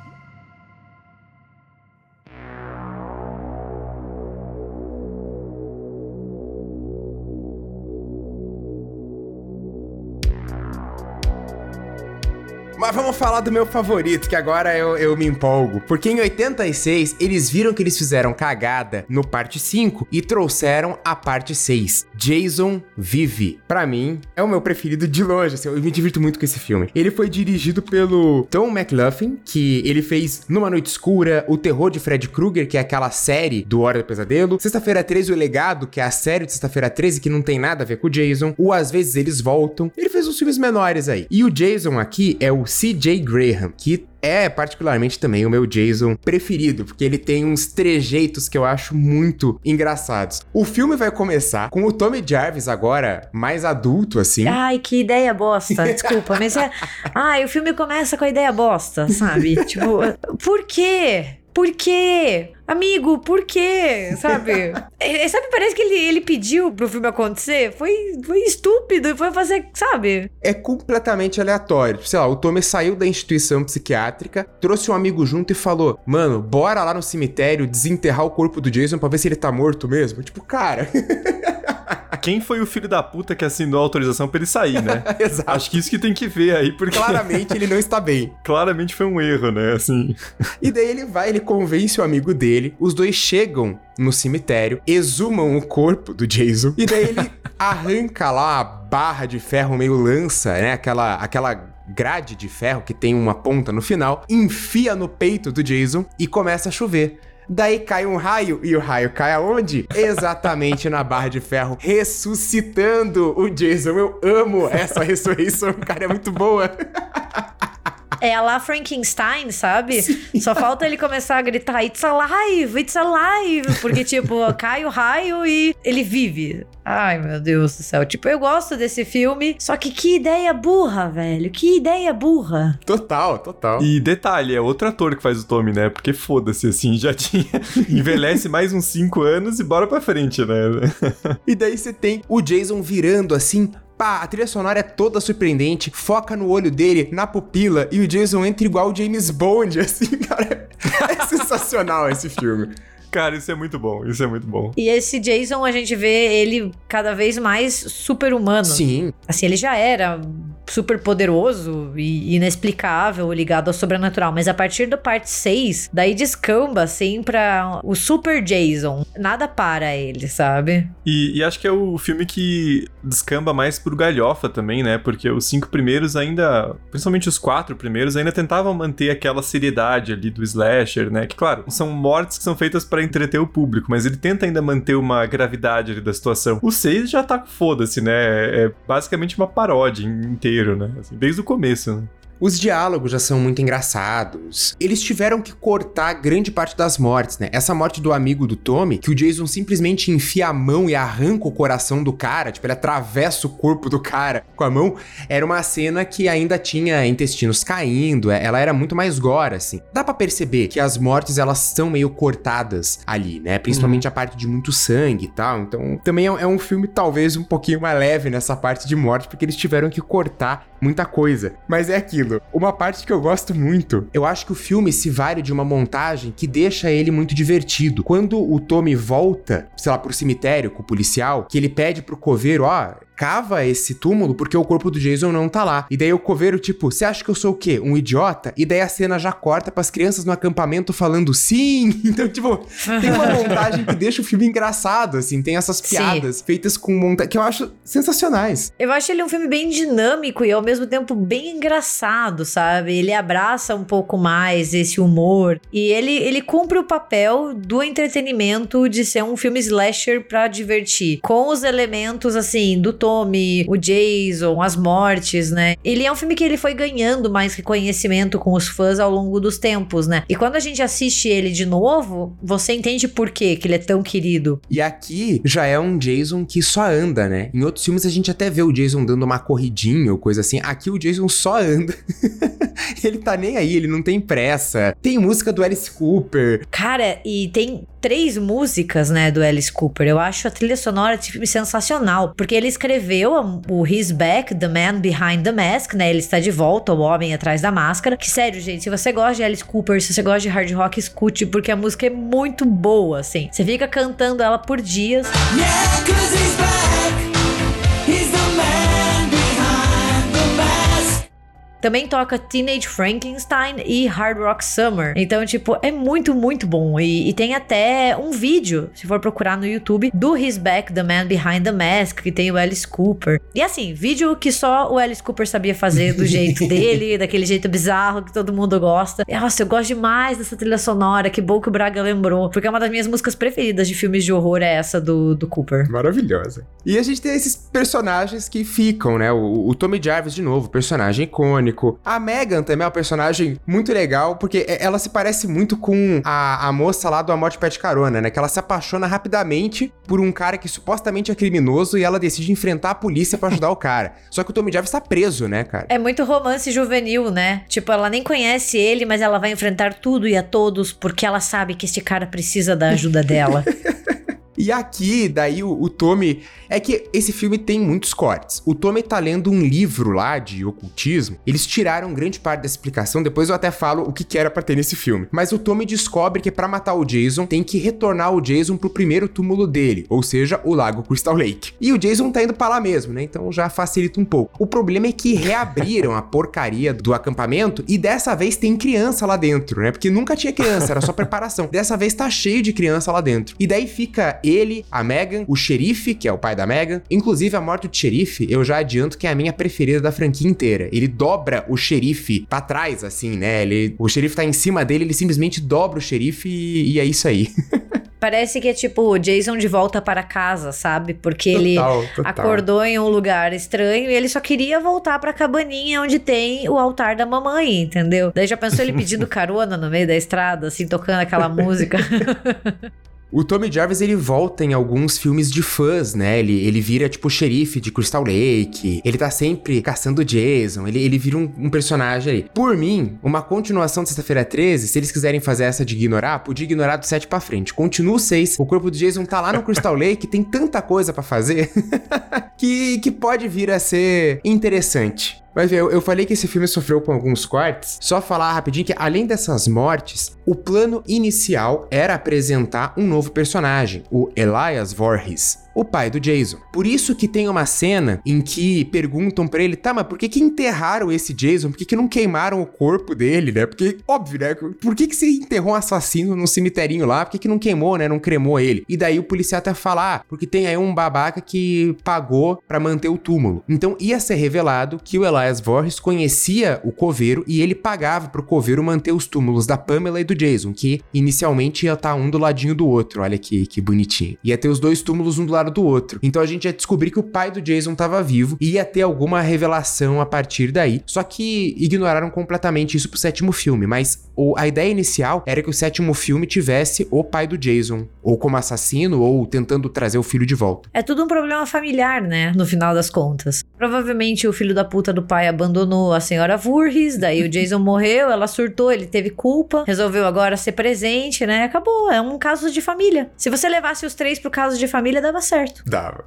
Mas o final desse filme é legal, né? Assim, do, do parte 6, porque daí o, o Jason, ele é acorrentado no fundo do lago, né? e daí fica aquela imagem bem icônica, né, dele ali, ele tá vivo, porque, né, acho que agora nada mais mata ele, a não ser com próximos filmes, né, mas a gente já entra nisso, que ele tá acorrentado ali e meio que dá a entender que no próximo, no sétimo, alguém vai dar um jeito de desacorrentar ele e sair. E só uma pequena curiosidade, eles fizeram em algum lugar uma estátua do Jason de verdade acorrentado debaixo do lago e era tipo em tamanho real, sabe, para assustar a galera. Só que eles tiveram que tirar, porque o, as autoridades falaram: não, mano, tem que tirar, isso daí vai causar confusão. Sabe? Mas era muito legal, porque era realmente como a gente vê no parte 6 e no parte 7, ele boiando, sabe? Muito, muito bom. E é interessante também que a gente fica falando, né, do ah, como é que reabriram a porra do acampamento e colocaram criança? Também tem muito isso com o Jurassic Park, né? Porra, abriram o parque de novo. Mas a gente viveu a época de pandemia, a gente sabe que a galera tá pouco se fudendo, quer lucrar mesmo e vai botar criança no lugar que tem assassino. Bota, não tem problema, estão pagando mensalidade, né? Criança que se foda, né? Mas Jurassic World eu não julgo, porque eu iria ver os dinossauros. Eu ia ser a imbecil que estava a caminho para ver os dinossauros, entendeu? Principalmente aquele aquático. Eu acho a cena mais legal daquele dinossauro subaquático enorme que pula assim, nossa, sensacional. Muito Sea World do, da pré-história. Sem maltratar as baleias, porque é o que o Sea World faz, então, tipo as orcas. Eu torcer pra não cruzar com o Chris Pratt também, senão ele te convence a fazer um filme no lugar dele, né? Porque tudo que anunciam tá o Chris Pratt no mesmo. Porra, mas quantos Chris Pratt tem, né? Assim, não...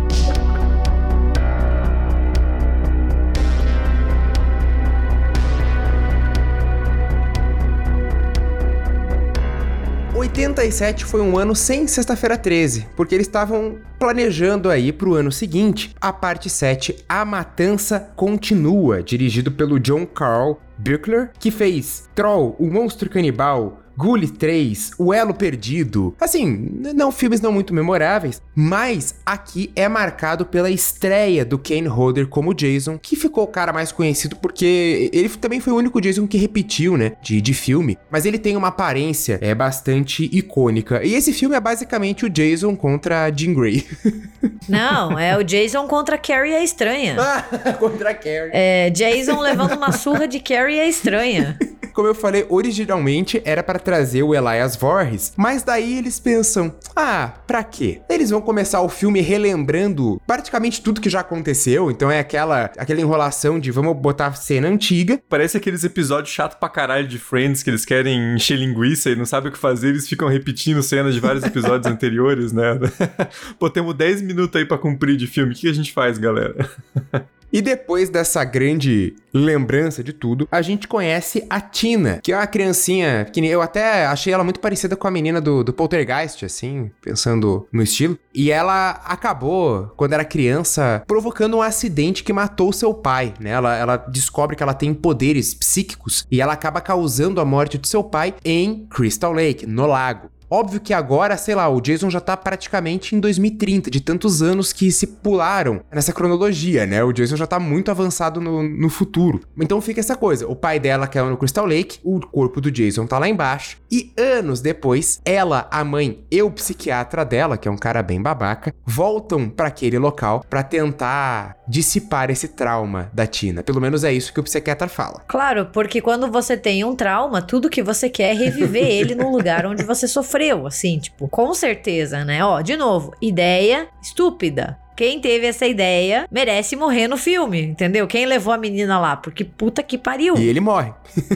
Exato. E só um pequeno detalhe que diz que a Paramount, né, quando lançou o parte 7, ela já estava interessada em fazer um crossover entre Sexta-feira 13 e A Hora do Pesadelo, né? Tanto que ela procurou uma parceria com a New Line, que era quem tinha os direitos da franquia Hora do Pesadelo. Mas isso só foi acontecer lá em 2003, né, quando a New Line comprou os direitos da franquia da Paramount. Então eles não tinham muito o que fazer, os conceitos estavam todos falhando. Então vamos fazer um Jason versus Carrie Carrey, né? Jason versus X-Men, Jean Grey. Porque, cara, é isso, né? Eu gosto. Eu vou confessar que eu gosto da personagem da Tina. Eu acho legal ela usar os poderes telecinéticos dela contra o Jason. Mas, cara, daí já é uma outra pira. É, é muito um outro nível de sobrenatural. Para mim, só é a ressurreição mais sem graça. Porque basicamente é a Tina no lago. Ai, eu quero ressuscitar meu pai de volta. Vou ressuscitar o corpo que está em Crystal Lake. Mas, obviamente, o corpo que tá lá já era do Jason. e daí o Jason volta. Daí você fica, ah, cara, é, é, é muito rápido a explicação. Daí fica gritando: Não é o papai, não é o papai. e como o Braga falou, o lago é do tamanho do Canadá, mas o Jason tá em toda parte, né? Porque... e para mim, assim, é uma mudança muito grande de Jason. Porque o Jason do 6 é muito caricato ele fica virando a cabecinha, meio lembrando até o Michael Myers, assim, ele dá umas viradinhas de corpo, ele é muito expressivo. O Jason do Kane Hooder é muito amedrontador, ele é tipo muito sério. Ele não tem esses trejeitos, essa virada de cabeça, as coisas. Não, ele é tipo um cara que ele pode atravessar uma parede para te matar, que não, não, importa, ele vai continuar andando. Aqui eu, eu, eu, eu gosto da, da, morte em que ele pega o, o, saco de dormir e bate na árvore, que também eu acho que é uma morte icônica de Jason, assim. Nossa, essa cena é muito boa, né? tipo, boa no sentido que você tem um pouquinho de dó, porque a pessoa tá dentro do saco e ele começa a bater na árvore. e é aquela coisa que você se convence quando é criança que se você se cobrir, nenhum monstro pode te pegar, né? o Jason fala, é, filho da puta. é a vingança da mãe natureza, né? e aqui o Jason apanha, né, cara? A Tina joga um sofá, um vaso de planta, até uma. O, o vaso de planta com uma cabeça dentro, ela joga no Jason. ela aperta a máscara do Jason para espremer a cabeça cabeça dele e daí ele tira e revela a sua verdadeira face. Então tem até umas coisas legais, mas o final é muito cafona. O final é cafona demais. O Jason tá atacando ela e ela consegue trazer o pai dela de volta. E o pai dela puxa o Jason pro fundo do lago e é cafona. É cafona.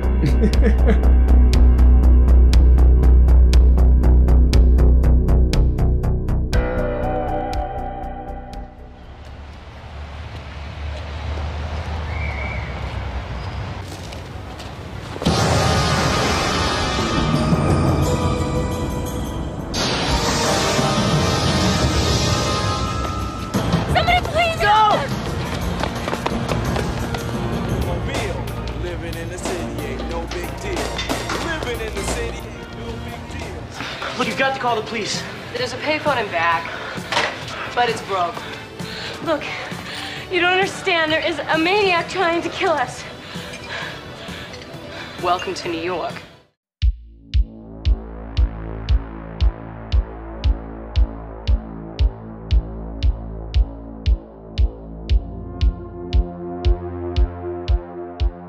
Não sabendo mais o que fazer com o personagem, eles inventam a parte 8, Jason vai para Nova York. Ele já tinha feito tudo mesmo, né? Aqui é um, um diretor também que eles tiram da série Sexta-feira 13 o legado e volta o Kane Hodder pro papel. Vai repetir, vai mostrar Nova York, né? Uma cidade da perdição, drogas, sexo e compara muito com o campo, né? Essa visão de um Crystal Lake, que é aquela coisa mais conservadora, mais calminha. Eles fazem uma, uma comparação no começo do filme que é bem estranho.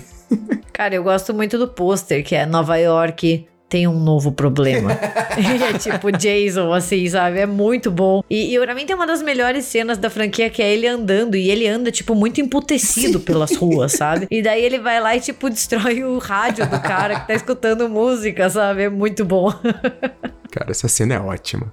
Aqui, no filme, alguns jovens de Crystal Lake estão se formando e ganham um cruzeiro para Nova York, né? Tem um barco lá antes que acaba. é, o, o barco vai andando com a âncora e daí bate numa tubulação onde o Jason tá encostado e que fizeram essa tubulação depois, né? Então é incrível como não tiraram o corpo do Jason ali de baixo. Mas enfim, acaba dando um choque e o Jason ressuscita. Eles foram no básico. Jason ressuscitou por um choque. E ele acaba entrando nesse barco que é o cruzeiro e vai matando a galera, porque realmente Nova York vai aparecer bem no final do filme. E se a gente pensa na Nova York mesmo, não o Porto, é os últimos oito minutos de filme só. É meio enganação? É. Mas tem algumas coisas divertidas nesse filme. Depois que você falou que o quarto filme numa franquia de 12 é o último capítulo, você meio que não tem muito mais confiabilidade, né? Então dá pra você falar o que você quiser depois dessa, né? Tem uma, uma cena de morte, a da danceteria, que o Jason mata a moça levantando ela pelo pescoço. Essa cena não era pra ter batido a cabeça dela no teto. O problema é que o teto era muito baixo e o Kenny Hodder não conseguia ver direito por causa da máscara. Então ele bateu a cabeça da moça de verdade. Caralho. E foi o filme que teve pior desempenho, né, da franquia até o atual momento, né? E isso meio que já indicava, talvez seja a hora de parar, não é mesmo? Olha, eu falei que o final do sétimo é cafona, mas o final desse aqui eu acho ofensivo. Pra mim, é o pior Jason desmascarado da história. Mas a gente tem que, tem que dar um ponto pra campanha de marketing onde o Jason ele corta o logo, né, do I Love New York. Que tipo é aquele logo, né, que é um I, o coraçãozinho e o NW, bem bem característico. E aí ele tipo destroçando. E eu lembro, né, não, claro, eu não era nascido em 89 ainda, mas eu lembro que na locadora tinha essa do logo e era muito legal, eu achava muito muito sensacional. Ai, mas olha, é, é foda. Aquele final nos esgotos, a cara do Jason é muito mal feita. E daí jogam, tipo, lixo tóxico e o Jason grita. Tipo, gente, quem que pensou em fazer um Jason que grita de dor? Não faz nenhum sentido. E ele volta a ser criança. É muito bizarro esse final. Pra mim, não tem defesa esse final. O filme podia ter acabado de uma maneira completamente diferente. Porque é muito boa a cena dele andando em Nova York. Principalmente a cena que a Gabi citou. Mas, cara, no final, eles, eles estragam muita coisa nesse filme. Eu acho muito ofensivo. É, Deu tão errado que foi o último filme distribuído pela Paramount, É. né? Porque as próximas, daí foram distribuídas pela New Line. E, gente, o próximo é tão tenebroso Nossa. quanto, assim. Porque o Jason é, vai pra Manhattan, né? O parte 8, ele ainda tem um charmezinho dele sair de Crystal Lake, da gente ter, assim, esses momentos que são pra ser sérios, mas você não consegue levar a sério, que é o Jason perseguindo os dois estudantes só porque ele quer matar todo mundo, entendeu? E daí ele passa pelas ruas de Nova York e ninguém acha nada demais, assim. É tipo, ó lá o maluco com a máscara de hockey, né? Então, assim, beleza, se você for pela farofa, você consegue se divertir até o final. Porque, como o Braga disse, o final é, é bem triste. É bem triste ver o que eles fazem com o Jason. Mas, cara, nunca diga que nada pode piorar, porque o próximo, puta que pariu. É, a, a New Line foi, foi muito maldosa com o Jason, né? A, a- a parte 9, Jason vai para o inferno, a última sexta-feira. Tem dois subtítulos. Você vê como o Jason já foi pra vários lugares, né? De Nova York pro inferno, coitado, né? Não, os, os caras inventam, cara, dois subtítulos e eles dão a direção. Pra mim, o maior crime é dar a direção desse filme pro Adam Marcos, que é tipo ator figurante de vários filmes. E os caras simplesmente, ó, quer dirigir um Sexta-feira 13? Cara, pra quê? Não faz sentido eles designarem esse diretor. O filme só saiu em 93, né? Demorou um tempinho mais. Basicamente, o filme começa com uma equipe da SWAT matando o Jason a bala. E daí, beleza, o Jason vai pro IML, inclusive os dois guardas que estão na porta são o Kenny Holder e o Adam Marcos. e o legista vai lá, putz, vou pesar esse coração do Jason, esse coração podre. E daí o coração meio que seduz e o cara come o coração e, e ele incorpora o Jason, cara. E daí ele vai possuindo várias pessoas. Então, assim, é um filme do Jason que não tem o Jason, porque ele vai se manifestando em outros corpos. É. É, é horrível. É horrível. Não, e daí piora, porque depois a gente descobre que ele tem uma irmã e uma sobrinha. Cara, da onde que eles tiram isso? e daí você fica, por que eu só estou descobrindo isso neste filme? por quê? Cara, do nada, do nada. Meu Deus, da onde que ele tinha uma irmã? E, e daí tem aquele personagem que é o caçador de Jason, né? Que é um, um, cara muito caricato. E que ele fica, não, porque eu sei tudo sobre Jason. E ele não morreu. O mal tem muitas formas. E ele é um cara muito babaca, porque ele chega na, na moça lá, que é a, a irmã do Jason, e ele só fica ofendendo ela no restaurante. Ele fica quebrando o dedo do menino lá, a troco de nada. Só porque ele curte. Tipo, ah, eu vou te dar informação se você deixar eu quebrar teu dedo. Tipo, pra quê? Pra quê? Quê? Não, e daí fica muito foda, porque assim, uma coisa que eu acho muito legal de slashers no geral e do Jason é a presença física dos assassinos. É aquilo que a gente fala. São franquias que elas dependem do visual do assassino, né? Tipo, e já foi provado várias vezes que não dá certo, sabe? Halloween é Michael Myers, Sexta-feira 13 é o Jason, A Hora do Pesadelo é o Fred Krueger. A gente quer ver esses personagens, a gente quer ver ali o lado físico, né? E, e daí eles começam com essas baboseiras meio sobrenatural. E daí também, de novo, essa coisa da família, né? Porque daí ele tem que possuir um familiar, né? Uhum. Que divide sangue com ele, mas ele também só pode ser morto é, de vez por um familiar que sobreviveu e que use uma é, adaga mágica. E você fica, mano, por quê? Cara, do nada uma adaga mágica. Assim, foi um 180 muito doido e você não tá preparado pro impacto que esse filme causa. Tem duas coisas, bom, três coisas. A adaga eu odeio com muita força, mas tem outras duas coisas que eu odeio com muita força nesse filme. Uma é que o Jason simplesmente amarra um cara numa mesa e faz a barba do cara Tipo, meu, qual que é a pira? O Jason simplesmente faz a barba do maluco. O Jason não gosta de barba e bigode. Ele detesta. Ele acha feio. Pra homem que tem barba e tem barba há muito tempo, sabe que às vezes alguém raspar tua barba é pior que a morte. Porque se caracteriza demais o personagem. Assim, Concordo. É, é, realmente é um sadismo da parte do, do, Jason tirar a barba do cara. E a segunda coisa que eu odeio muito é aquele Jason lagarto de duas patas. Cara, também não faz sentido nenhum aquele. Porque eles fazem uma representação do Jason, né? Do, do verdadeiro Jason, da essência. E é tipo um, um, verme com duas patas que fica correndo pela casa e fica, cara, da onde que esses malucos tiraram isso? Não faz sentido nenhum. E daí ele possui o cadáver da irmã e vira o Kane Holder. Você fica, velho, não faz sentido nenhum. Esse filme é, é, é desgracento, assim, de, de tão ruim. Mas no final, eles já dão um indício, né? Porque no final o Jason é puxado pro inferno e a sua máscara é puxada pela luva do Fred Krueger. Já indicando aí pretensões futuras. Só que o próximo filme não foi Fred versus Jason. Esse é o pior de tudo. É a falta de planejamento. Porque, tipo, cara, se o próximo filme fosse o Fred versus Jason, ok. Finalzinho. O filme é uma merda, mas o finalzinho, assim, os últimos cinco segundos valem a pena. Não, porque em 2001 a gente tem Jason X.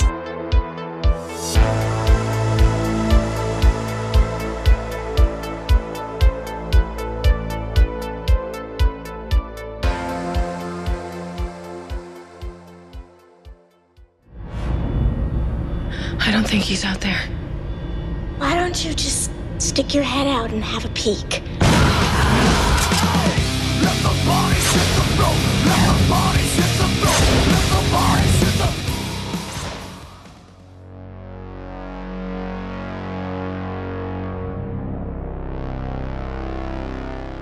Cara, o Jason indo pro espaço, um filme de James Isaac, que é o diretor de um filme que eu tenho certeza que a Gabi já viu, porque a Gabi era rata de, de locadora. Skinwalkers Amaldiçoados. Então é o mesmo cara. É, é um filme famosinho de, de locadora. Aham. Eles ficam tipo meio a meio, assim, né? Eles não, não fazem uma isso, metamorfose isso. total. é total um filme de, de locador, assim. E esse, pra mim, a melhor cena é quando aparece David Cronenberg como o Dr. Winner, que, ah, a gente consegue controlar o Jason, o Jason tá preso. E, enfim, ó, ó as ideias, né? Ah, vamos pesquisar esse corpo do Jason, porque o Jason regenera, né? Ele, ele não morre. Então vamos pesquisar isso. Você fica, cara, Ó a cagada. O Jason se liberta, a gente não sabe como. Ele é congelado e ele acorda 400 anos depois. É uma coisa meio Alien Resurrection, né? Assim, fazer um.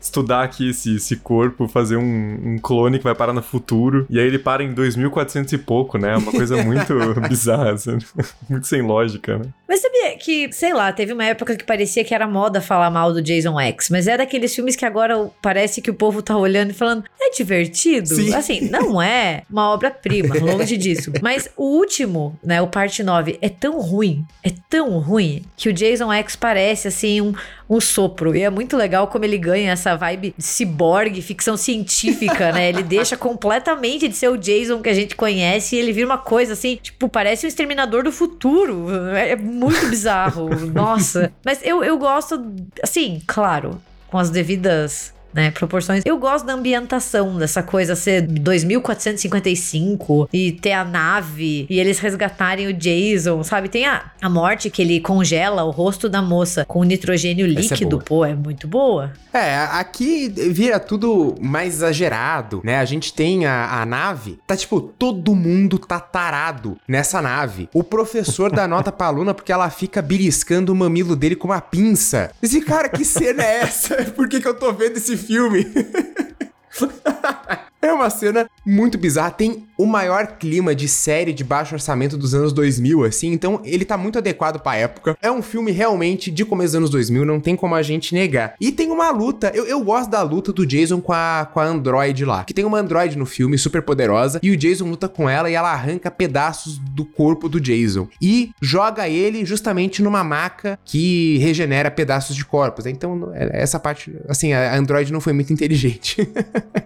E o final é muito bom, né? Porque daí a gente tá ali no- na Terra 2 e tem um grupo de adolescentes que vê como se fosse uma estrela cadente, né? Na verdade, mas não é. É o Jason caindo na Terra 2 pra fuder com todo mundo de novo, assim.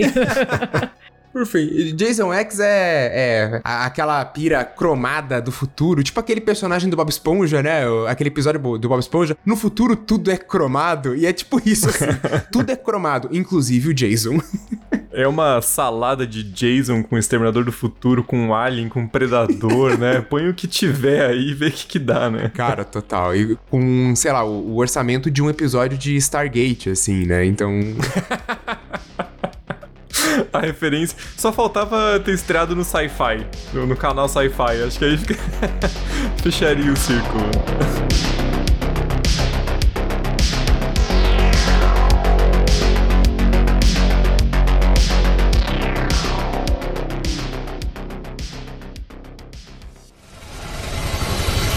Jason! Say hi to mommy! In hell!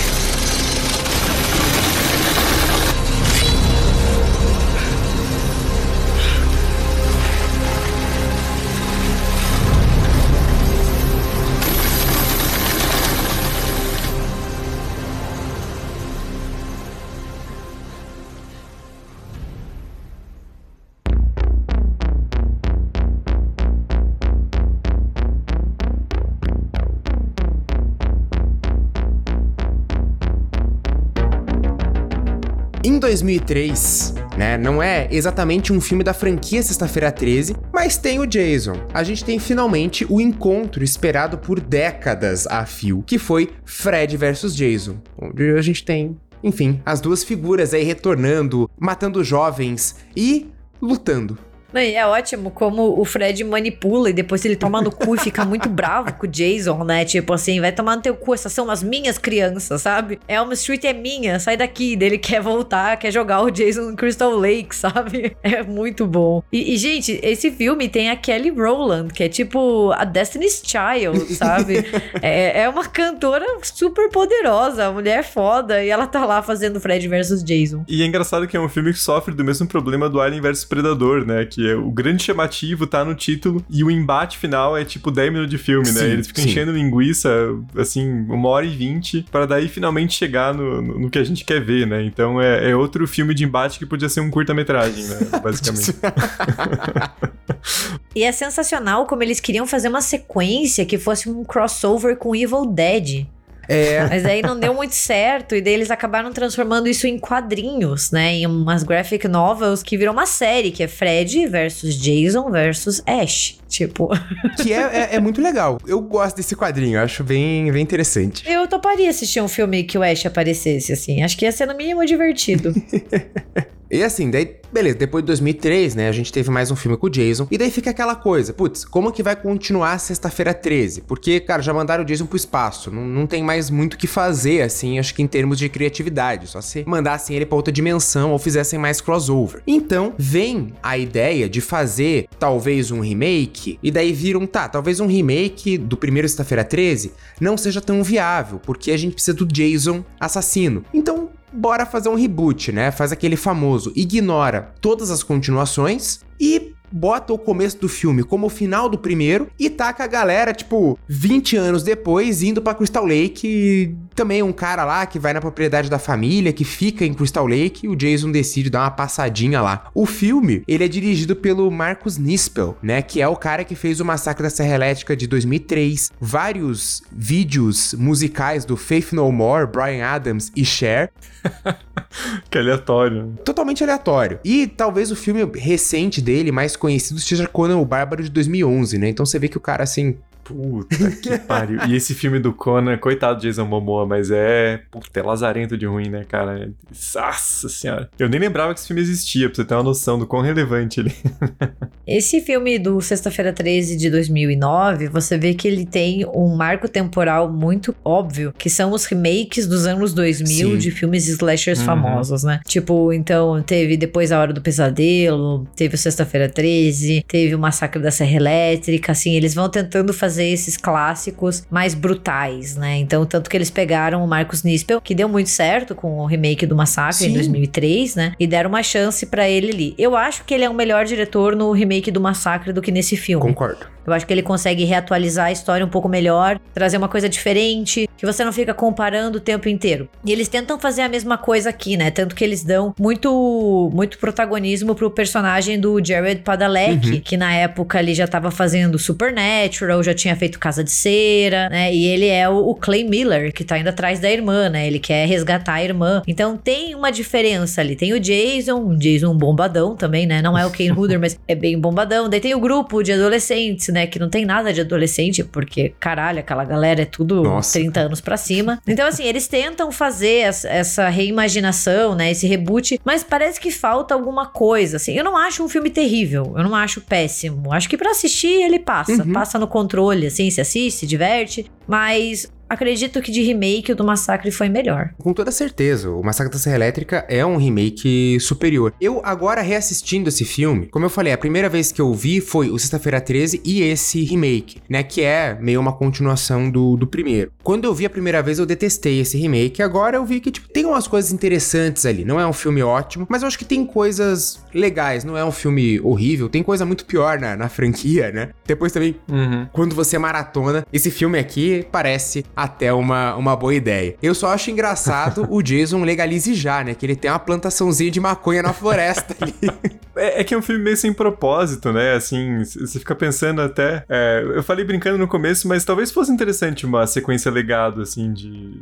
De Sexta-feira 13, né? De tentar reimaginar um pouco a franquia, porque desde 2009 não teve mais nenhum filme, Sim, né? sim. Então, talvez, assim, de repente, não sei nem mais com quem que tá os direitos, né? Mas talvez fosse uma, uma ideia. É que na verdade tem uma disputa judicial lá que tá com a New Line, mas eu acho que teve alguém que pediu os direitos na justiça. E daí, tanto que em 2015 era pra ter tido um novo Sexta-feira 13 que seria um found footage. Foi cancelado. 2018 foi anunciada uma série de Sexta-feira 13. Também não deu nada. 2017 eles tinham chamado Gêmeos Caucasianos pra um novo Sexta-feira 13, né? E também não deu nada. Então, sempre que tem algum, alguma nova tentativa, barra em problema de direitos autorais, tem briga judicial e acaba que não, não sai nada. Mas os fanfilmes vale a pena assistir, eles são muito bem feitos. Sim. É uma franquia que tá meio que no limbo, né? Ela tá parada naquele, naquele limbo de direitos que alguns, alguns filmes acabam, É. né, ficando estagnados, que ninguém cede, quem tem o direito não quer vender, mesmo que não tá usando, daí os projetos não saem. Mas que nem o Braga bem lembrou, os, os filmes feitos por fãs são muito divertidos, assim. É, o, o Never High Alone é muito legal, Never High Alone in the Woods trazem o, o Tommy Jarvis de volta. Tem um chamado Vengeance, Vingança, que é de 2019 ou 2012. O Never Hike Alone é bem bacana, é bem divertido, assim. E mostra que tem o que fazer com a franquia. Eu acho que esses filmes, eles, eles mostram a potencialidade do Sexta-feira 13. Poxa, a gente viu Pânico, Halloween, todos esses filmes renascendo. E por que que o Jason não, sendo que ele é um dos maiores nomes dos slashers, né? E pra quem curte assistir documentário, tem um chamado His Name Was Jason, 30 Years of Friday the 13 que é de 2009. Ele é bem rapidinho pra um documentário, ele tem uma hora e meia, né? E ele é dirigido pelo Daniel Farenz e tem entrevista com quase todo o elenco, o Tom Savini, o Sean S. Cunningham tá lá. Então, assim, pra quem quer uma coisa mais rápida, né? Porque tem muitos livros. E pra quem curte, curte ler também, ah, o documentário é uma boa porque ele é rapidinho, uma hora e meia, né? Mas tem um que é, nossa, é maravilhoso. É o Crystal Lake Memories, The Complete History of Friday the 13 Ele é do Peter M. Brackle. Ele é um livro de 2005. Então, assim, ele está parado ali em 2005. Mas ele é muito bonito, ele é muito legal e ele traz, assim, foto, tudo pra fã é maravilhoso. E tem também o Arquivos de Crystal Lake, que foi lançado aqui no Brasil, então tem tradução em português, do David Grove. Então, assim, é uma. Puta, é uma franquia que tem muito material extra, documentário, filme de fã, livro, é, como a gente falou, quadrinho, tem videogame, tem a série pra TV, que nem o Braga falou que não tem nada a ver com o filme, mas tem. Então, assim, poxa, eu gostaria de ver o Jason voltando. Acho que, que tem, tem pano pra manga. Tem super espaço pra ele voltar. Talvez até um filme com, com o Kenny Holder, porque ficou um, um clima meio ruim, porque no filme no- em 2003, quando eles fizeram Fred vs Jason, eles meio que ignoraram a existência do Kenny Holder, porque eles queriam um Jason que fosse mais alto pra bater a altura com o Robert England, né, que é um cara altão. No de 2009 também não chamaram o Kenny Holder, tipo, meio que ig- ignoraram ele. Então acho que até seria legal pra, pelo menos, dar pro Kenny Holder um, um, um final melhor, assim. Ah, se o Leatherface voltou com 70 anos, Pois né? Por que, é. que o Jason não pode voltar com 67, que é a idade atual do Kane Holder? Pois é, pois é, não teria problema. E o Leatherface, o Leatherface voltou combatendo a gentrificação, né? Por que, que o Jason não pode fazer o mesmo, né? A galera comprando ali o em volta do lago, fazendo alta sociedade ali, né? Por que, que ele não combate isso também? Isso que o Kane Holder, ele não só é o Jason, mas ele também é o Victor Crowley na série de slasher do Hatchet, né? Que é muito um outro filme. Nossa, daí você quer gore, vai pro Hatchet que você vai encontrar uma versão do Jason pior e mais deformada, que é bacana também. Mas só pra, pra comentar o negócio do filme de 2009, tem uma coisa que eu acho bem interessante, que é a construção de uma das personagens lá como Final Girl, só que daí no final ela acaba morrendo e sobra o Clay e a sua irmã que tava lá raptada. Porque daí eles inventam aquela bobagem do, ah, o Jason viu a moça, ela é muito parecida com a mãe dele vai prender a moça num túnel lá. É um negócio meio estranho, mas eu acho legal essa virada, pelo menos tem uma coisa surpreendente, né, que você já fica esperando que vai ter uma Final Girl e, pá, não é exatamente isso. Mas fica aqui mais votos pra retomarem Sexta-feira 13 no novo filme. Eu acho que precisa.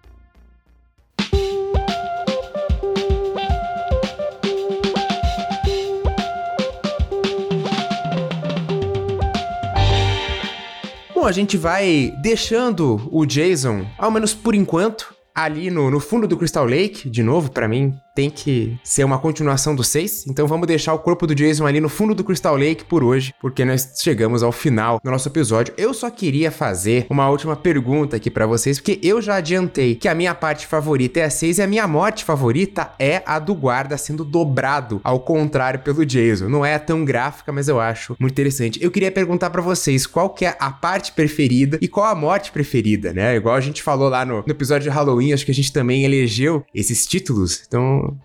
O que, que vocês elegem como melhor parte e melhor morte? A minha parte favorita é a parte 2, porque eu gosto muito da Jeannie como garota final. Eu acho que ela tem, assim, um- uma presença muito foda no filme. Eu gosto do desfecho, eu gosto toda aquela coisa que a gente falou, assim, dela usar inteligência. Aquele final do, do coitado do Paul deixado em aberto, assim, é, o, é o meu favorito. Eu acho que é uma puta sequência. É uma aula de como fazer uma sequência. Então, eu fico com a parte 2. E a parte 1 um eu vou ser bem basiquinha, porque eu queria muito dizer que era o rosto congelado no nitrogênio líquido do Jason X. Mas eu acho que eu vou ser, né, crucificada se eu falar isso. Então eu vou ser bem básica e vou dizer que a minha morte favorita é a do Kevin Bacon no primeiro filme, com a garganta furada da cama. Porque quando você assiste pela primeira vez, é muito inesperado, assim. E ela é bastante gráfica pra época, Sim. assim. Você vê os efeitos daquela maquiagem prática da garganta se abrindo e o sangue esvaindo. Então eu, eu fico com ela. Bom, eu ia falar que meu preferido é a parte 2 também, mas pra não ser copião, eu vou,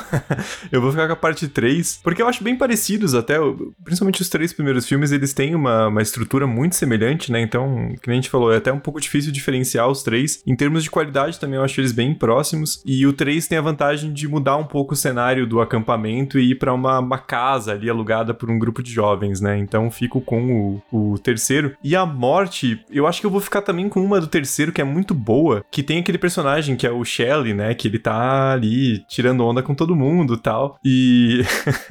e é uma morte que é meio aquele conto moral que mãe sempre fala, né? Do menino e do lobo. Que o menino fica fingindo que foi atacado e quando ele é de verdade ninguém acredita, né? E o Shelley, é, umas duas vezes anteriores no filme, ele finge a própria morte. E aí quando o Jason corta a garganta dele de lado a lado, ninguém acredita nele, ele fica largado no chão por uns, por uns bons minutos se esvaindo em sangue, né? Então eu acho uma, uma morte bem, bem típica do Jason, né? Bem sádica, assim.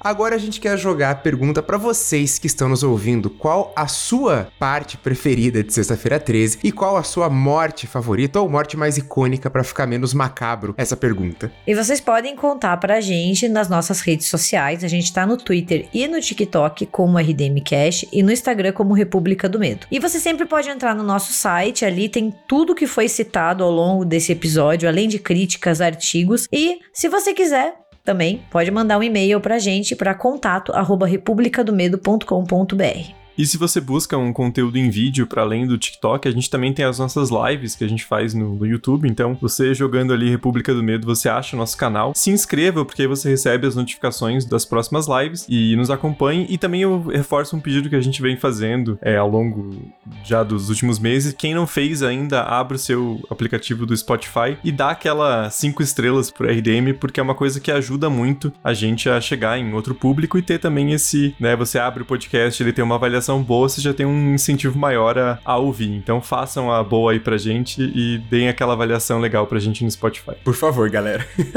A gente vai ficando por aqui. Muito obrigado pelo carinho, pela audiência. Cuidado com acampamentos de verão. E até quinta-feira que vem. Até!